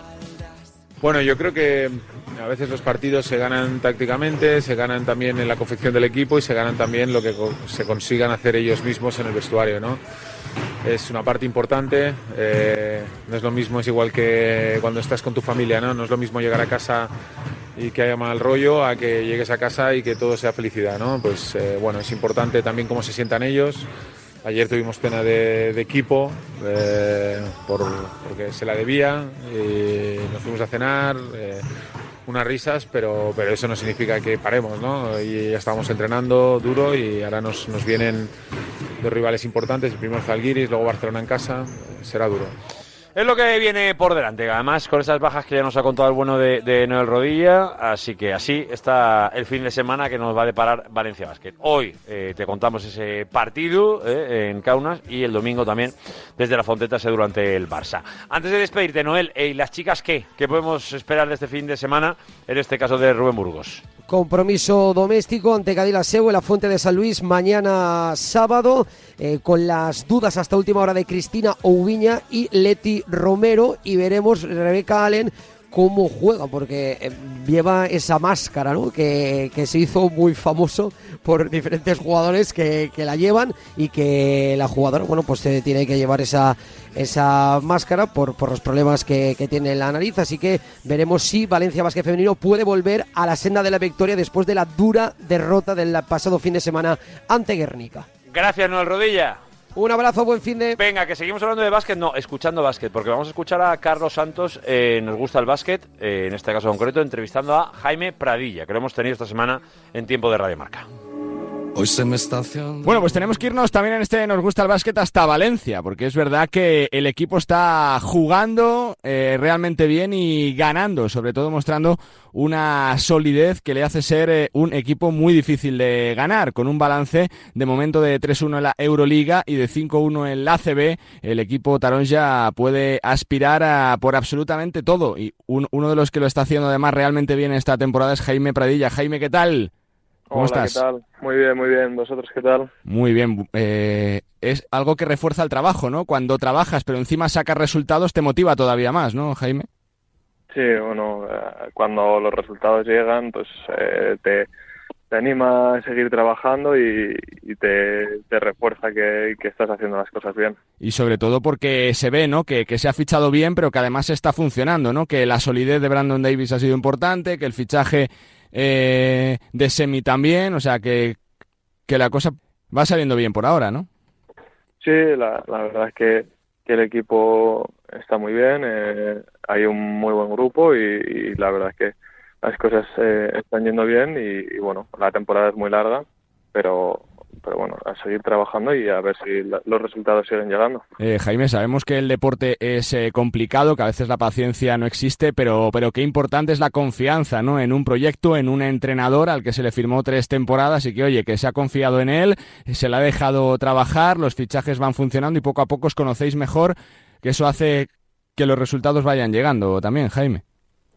Sí, bueno, al final eh, el trabajo y la, consta- y la constancia es lo que lo que cuenta y, y la verdad es que eh, pues seguimos trabajando, seguimos bien y, y, bueno, a- ahora vienen semanas difíciles y, y bueno, si, si seguimos así pues la, la verdad es que, que tendremos una buena temporada. ¿Se ha aprendido a gestionar los esfuerzos de las dobles jornadas de la Copa de Europa, que tan duras son, que, que parece a veces eh, cuando no las juegas que no te parecen tanto, pero cuando las sufres, oye, que eso te condiciona mucho la temporada también, Jaime, ¿no? Que, que Sí. las afrontes bien. Al, al final, eh, siempre que juegas eh, doble competición y sobre todo la- las dos mejores competiciones que, que hay ahora mismo en Europa y, las dos más exigentes, como es la Euroliga y la CB, pues eh, tienes que, llevar muy bien las cargas y, y, y bueno, eh, al final también es difícil porque puedes venir de Euroliga de perder dos partidos seguidos o ponerte y tener que ponerte en ACB y al final eh, pues físicamente y mentalmente pues es muy difícil pero bueno eh, eh, lo importante es todos los días seguir compitiendo seguir trabajando y, y, pues lo que te decía los resultados eh, llegan ¿Para qué está es- este, este Valencia Basket? ¿Cuál es el techo, Jaime? Bueno, al final eh, ahora todavía es muy pronto, no tampoco podemos podemos ponernos ni, ni techo ni nada, hay que, que seguir trabajando, hay que seguir viendo cómo, cómo evoluciona el equipo y, bueno, los, los resultados y al final del trabajo irán diciendo eh, cómo, cómo vamos. Eh, ¿Crees que, que- que hay más solidez en, en este año, que hay más profundidad de, plantilla, que los fichajes han dado esa confianza, esa consistencia defensiva que quizá falta un poquito el año pasado, el saber competir día tras día con jugadores con la experiencia de, sobre todo, Brandon Davis? Bueno, creo, creo que se ha fichado bien, creo que, el equipo, el equipo está bien, eh, estamos sólidos en, en defensa, que, que era una de las cosas importantes, sobre todo en Euroliga, y, y la verdad es que, que el equipo pues atrás eh, está más sólido y al final es lo que te hace que en ataque también estés mejor. Eh, Jaime, solo llevamos cuatro jornadas, pero ¿crees que esta Copa de Europa es la más dura que, que vais a jugar por aquello de, de los rivales, de que cada año se acierta más en los fichajes, que hay más exigencia, que el play-in, si eh, mm, eh, por si fuera poco, va a hacer que más equipos se enganchen? ¿Lo ves así o no? Sí, va, va a ser eh, más dura, eh, que todos los años los equipos se refuerzan mejor, todos los años eh, los jugadores eh, pues trabajan más para, para ser mejores. Y, y al final eh, pues va a ser eh, una competición dura, va a ser eh, pues igual que la CB una competición que, que vamos a estar ahí compitiendo por, por estar en playoff y por luchar por todo, pero bueno, al final si nosotros seguimos trabajando y seguimos a nuestro ritmo, pues eh, los resultados llegarán. Eh, Jaime, como jugador, ¿cómo se vive un partido como el del Maccabi? Porque es verdad que fuisteis los primeros en tener que jugar contra ellos tras eh, el- lo de la guerra. ¿Cómo se vive ese partido? ¿Pasasteis algo de, de miedo, de preocupación? ¿Cómo lo vivisteis? Bueno, eh, al final estás preocupado y, y un poco nervioso por, por ellos, por, por la, porque también no- para ellos no es una situación eh, fácil eh, y bueno, es, es un tema tema complicado, un tema difícil que, que bueno, que pues al final eh, los que peor lo están pasando son ellos y, bueno, al final no- nosotros estamos aquí para jugar y para hacer lo que nos digan y, y no podemos hacer nada, pero sí que, que, es, que es difícil y, y es una situación difícil, pero principalmente para ellos. Jaime, te pregunto por la exigencia de la plaza de Valencia. Eh, no sé si a veces se hace complicado gestionar en lo mental tanta, tanta presión, tanta exigencia, que eso es complicado para el día a día del jugador, de tener que responder siempre a las expectativas tan altas que hay con el equipo todas las temporadas. Bueno, yo, yo creo que, que al final también eh, pues eh, estamos entre los eh, tres, cuatro mejores equipos de España. eh, pues al final también hay que, Sí. hay que responder a eso, es, es obvio. eh, hay que, hay que responder a eso y, y pues la afición es normal que te lo exija y, y, bueno, eh, pues hay que, hay que trabajar para, para, sobre todo, al final lo que más ve la gente son los resultados, pero hay que seguir trabajando para seguir mejorando y para, para seguir creciendo como grupo y, y como personas. Eh, falta todavía mucho, pero el reto del playoff está ahí, ¿no? De la Copa de Europa, de la para seguir para el próximo año, ¿no? Que, que ya sabemos cómo está el tema clasificatorio, que solo se puede acceder por ahí, ¿no? Para seguir el próximo año en la élite, en la máxima competición continental. Sí, bueno, al final nuestros objetivos, pues lo que te decía, pues eh, estar eh, en playoff de, de Euroliga, eh, pelear por, por estar lo más arriba posible y en ACB pues lo mismo, estar lo más arriba posible y, poder pelear por, por todo. Y Jaime, te quiero preguntar un poco por, por los jugadores jóvenes, por la juventud, ¿no? Se está hablando mucho de del talento en España, que a veces cuesta darle la alternativa, darle opciones. Eh, ¿Notas que, que, se os ponen más piedras que a otros por el camino, que es más complicado hacerse hueco en, la élite, que tenéis que pelear más que otros por ser jugadores con realmente peso dentro de los equipos o no? No, yo, creo que en la selección se está demostrando que, que, hay gente joven que está llegando, que Sergio lo, está haciendo muy bien también por ir, por ir trayendo gente joven a la selección y, y que vayan viendo lo que es la selección y, y pues eso es que, que desde abajo se está trabajando bien y que al final los equipos también están, están apostando por la gente joven. Pues eh, Jaime, que me queda felicitarte por eh, el arranque de temporada, tanto en lo personal como en lo colectivo, y que seguro que charlamos mucho durante el año porque Valencia Basket eh, tiene pinta de hacerlo realmente bien esta temporada. Suerte y gracias, Jaime. Vale, muchas gracias, que vaya bien. Jaime Pradilla, jugador de Valencia Basket, uno de los equipos que mejor ha comenzado la temporada, solo dos derrotas, 3-1 de balance en Euroliga, compitiendo además todos los eh, partidos. Y bueno, pues con ese arranque de la liga, cinco victorias consecutivas, casi nada para un equipo que está ahí detrás de los grandes, de Madrid y de Barça y que aspira a volver por donde solía, que es a codearse con eh, los principales equipos eh, de Europa y tratar de pelear por todos los títulos, con un talentazo joven, con un campeón de Europa como Jaime. Pues sí, la verdad es que de talentazos jóvenes vamos sobrados, o por lo menos en Valencia Basket van absolutamente sobrados, porque venimos de Pradilla y vamos ya con una chica que está en el muro de los sueños y que está viviendo un año fantástico con 19 años. Hablamos con Claudia Contell. Hola Claudia, buenas. Hola, buenas. ¿Cómo estás? ¿Cómo, estás viviendo un poquito eh, eh, este, bueno, no, sé si decir esta nueva temporada, nueva etapa en Valencia Basket ahora? Muy bien, eh, muy contenta de, que me hayan dado la oportunidad de haber vuelto a casa. Eh, y, disfrutar, eh, bueno, ya de Euroliga, de, haber ganado un título para empezar el año. supongo que eso para alguien como tú tiene que ser muy especial.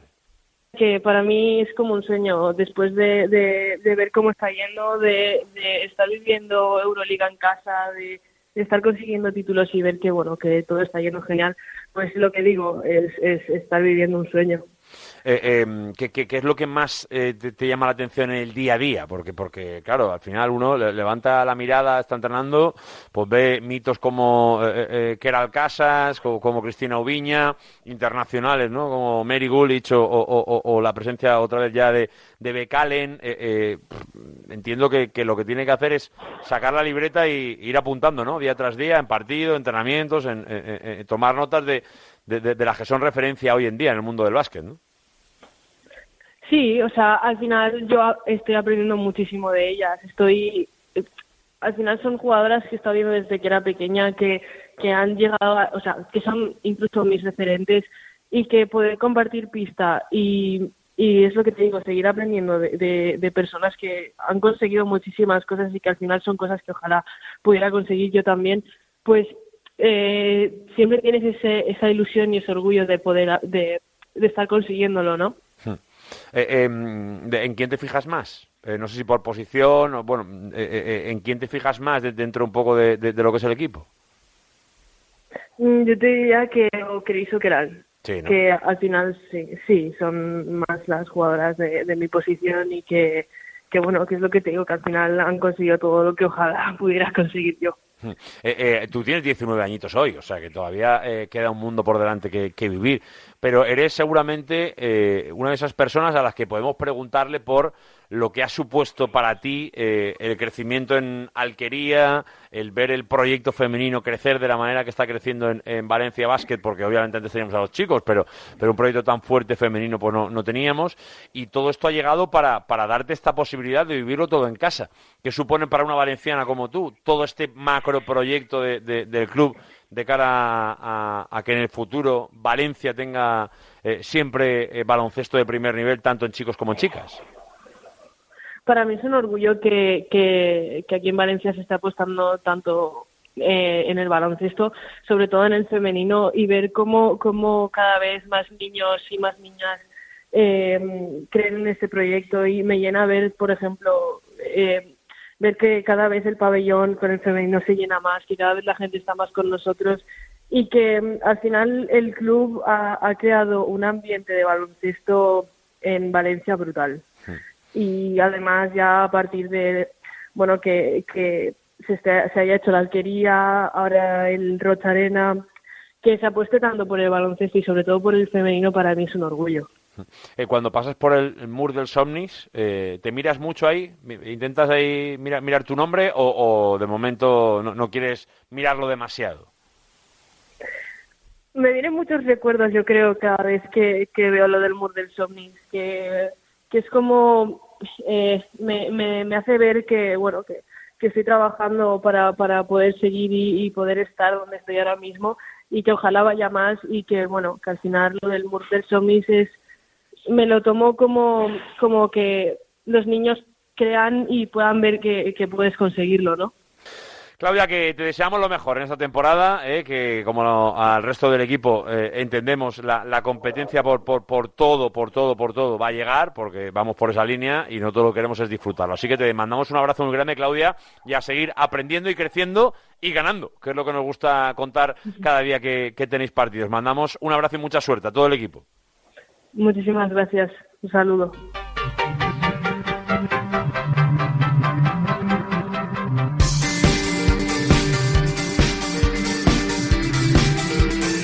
Venga, y vamos ya con la agenda de la Fundación Deportiva Municipal, que hoy centran todas nuestras miradas en tres, tres retos que vais a poder acercaros si os apetece. En primer lugar, si os gusta el volei playa, porque llega el Open Beach Volley Valencia en el torneo que, bueno, prácticamente podemos decir, dice adiós al verano. Es el primer Open Beach Volley Valencia torneo Endless Summer, que quiere decir que se acaba el verano para mañana y pasado, días 28 y 29. Va a llevarse a cabo en la playa de la Malvarrosa, torneo que se divide en tres categorías mixtas, divididas en niveles para los deportistas que se inscriban, donde destaca la gran demanda de participación entre personas de 25 a 35 en años anteriores, sobre todo en las ediciones del Open Beach. De esto ya os hablábamos también el pasado martes, eh, la actividad de Patis Oberts, Sports per a Tots. eh, en este caso, la jornada del 28 de octubre, que es mañana sábado, que se va a llevar a cabo en el Colegio Público Fernando de los Ríos. Ya lo sabéis que, en este caso, el Ayuntamiento abre los colegios municipales para la actividad deportiva en los patios. En este caso, insisto, le toca al Fernando de los Ríos en la calle Joaquín Benyoc, número 33. A partir de ahí, acercaros porque hay muchas actividades para disfrutar, desde las colectivas, las individuales, incluso hasta fuera de las propias instalaciones. Todo preparado por el Ayuntamiento de Valencia. Y la última, Valencia quiere correr contra el cáncer en este domingo 29 de octubre. Ya lo sabéis que en el Paseo de la Alameda, como es eh, muy habitual, un recorrido de 5,6 kilómetros esperan cuatro pruebas. La competitiva, la patinada popular, la marcha nórdica y la habitual, que es la marcha popular. 5 euros 100% solidarios. Si quieres apuntarte, ya lo sabes, tienes que apuntarte ya mismo para poder correr el próximo domingo. Además, se han preparado también actividades paralelas gratuitas y sin necesidad de inscripción para una jornada absolutamente familiar en la Alameda de Valencia.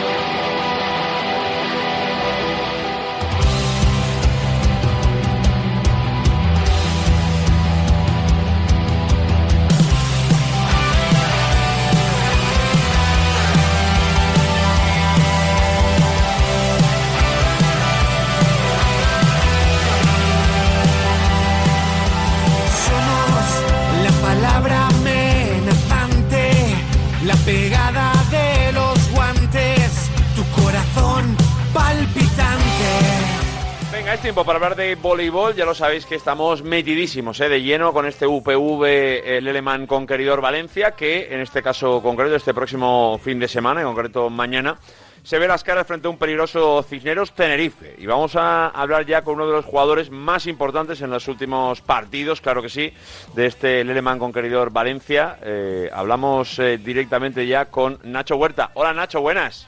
Hola, buenas. ¿Qué pasa? ¿Cómo estás? Muy bien, preparándonos ya para el partido este fin de semana. Lo sé, lo sé, lo sé. Además, esto de ir a Tenerife, viaje largo, no sé cuántos. Bueno, pues oye, es, es, es- lo que tiene cuando uno compite en Superliga, ¿no? Sí, sí, al final, eh, al tener una liga nacional donde hay equipos de tantas ciudades tan lejanas, pues al final son muchas horas de autobús, muchas horas de avión y muchas horas en aeropuertos. Es verdad, es verdad, porque además lo hay, hay que hacerlo y hay que hacerlo con paciencia, ¿eh? porque, porque es verdad que, que habitualmente las combinaciones no suelen ser fáciles. Entonces hay que tener mucha paciencia, aunque esta más o menos me contaban el otro día que, bueno, más o menos bien, ¿no? Viajáis hoy, eh, podéis descansar allí, luego competís, o sea, que en general más o menos creo que por horarios no nos viene mal, ¿no? No, por, por ahora eh, el primer desplazamiento es algo que tenemos y la verdad es que eh, vuelo directo, llegamos allí, eh, descansamos, mañana por la mañana eh, un poco de saque recepción para aclimatarnos a, al terreno de allí y por la tarde a darlo todo. Pues sí, porque a las 7 hora canaria, a las 8 horario peninsular, eh, duelo entre el cuarto y el quinto de la tabla. Eh, no es eh, Tenerife y allí un rival fácil, Nacho.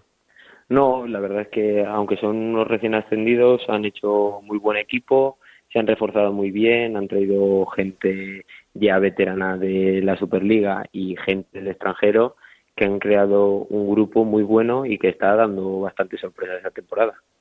Eh, vamos a ver un poco la, respuesta mañana. De momento, eh, la respuesta del equipo está siendo buena, ¿no? Es verdad que a lo mejor ese 2-3 el otro día en casa, ¿no? A lo mejor eh, eh, nos chirrió un poquito, eh, eh, pero bueno, más allá de lo de Almería, yo creo que estamos viendo un equipo competitivo y que, y que, bueno, de momento está en el objetivo que se le busca, ¿no? Que es entre los ocho primeros. Mm.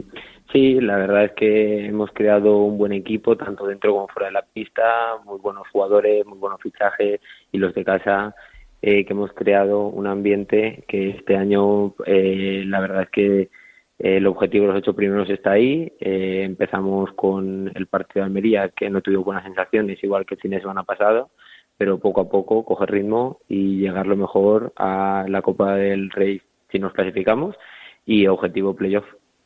Eh, es verdad que es un poco buscar el camino del año pasado que lo demostró. Eh, yo por eso te digo eh, y te pregunto, Nacho, a ti como valenciano, como alguien que, juega voleibol hace muchos años, pero que yo no sé si contaba ya con jugar Superliga en, en, eh, en Valencia y hacerlo en casa.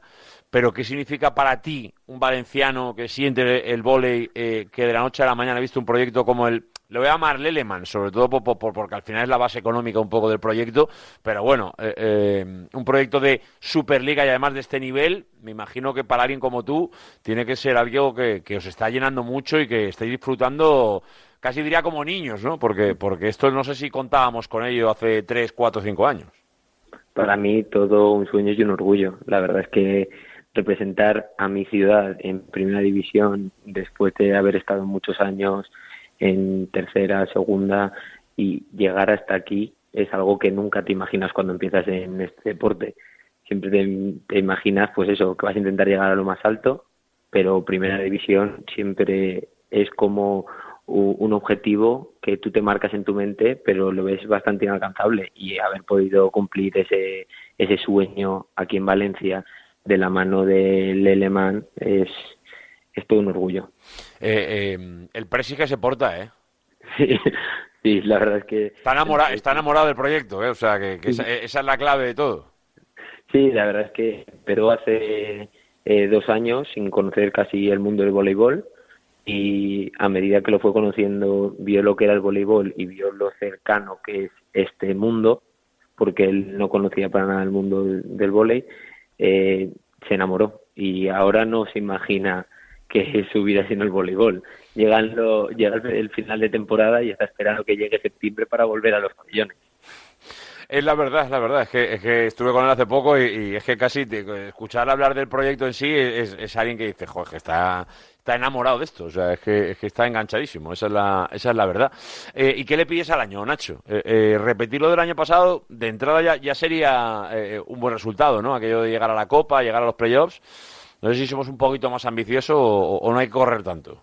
A ver, nosotros vamos siempre partido a partido. El principio de liga hemos visto que estamos teniendo buen ritmo, pero partido a partido. Sí que el objetivo que nos hemos marcado eh, internamente dentro del vestuario es entrar entre los ocho primeros, pero todo lo más arriba que podamos quedar será nuestro objetivo ir a ganar todos los partidos, a enfrentarnos a cualquier rival y, y demostrar la mejor versión de nosotros. Y a partir de ese tipo de acciones y de ese día a día cargado de, de objetivos cercanos pero realistas y con la ambición de conseguirlos, uno es cuando llega a caminos eh, seguramente que parecen más lejanos hoy, pero que a través de esos pasos uno puede llegar a esa meta. Y es verdad que en ello está ahora mismo el Leleman, que, que es un poco el famoso partido a partido, llevado un poco a, a cualquier disciplina, que es lo que, que es lo que toca. Pues Nacho, que te mandamos un abrazo muy grande, sobre todo paciencia con el viaje, que, que, que, que no os afecten mucho esas horas de, de vuelo y que, y que mucha suerte mañana, que os volváis con una victoria bajo el brazo, que es lo que queremos, ¿vale? Te mandamos un abrazo muy grande. Muchas gracias, vale, adiós. Hasta ahora, Nacho Huerta, claro que sí, a uno de los integrantes de esa plantilla del eh, UPV Leleman Conqueridor Valencia, que ya lo sabéis, mañana a las 8, hora peninsular, eh, ya lo sabéis que a las 7 en el horario te- tinerfeño, pues se va a enfrentar al eh, Tenerife y con ello ojalá encuentre una nueva victoria para el Alemán conqueridor. Venga, que llegamos a las 3 de la tarde, es el momento de cerrar este programa deportivo valenciano, que ya lo sabéis que os ha acompañado durante toda la semana contándoos todo lo que pasa en el deporte, en el nuestro, y ya lo sabéis que vuelve el lunes, ¿eh? para contarte todo lo que ha pasado durante el fin de semana, que te lo vamos a ir contando, por supuesto, en tiempo de marcador, y entre otras muchas cosas, por supuesto, también volveremos ya con un ganador de la porra del Casino Cirsa Valencia, de ese Valencia Atleti Bilbao que hemos hecho en la jornada de hoy. Así que os esperamos el lunes y durante todo el fin de semana en tiempo de marcador. Sed felices, disfrutar el fin de semana. Adiós.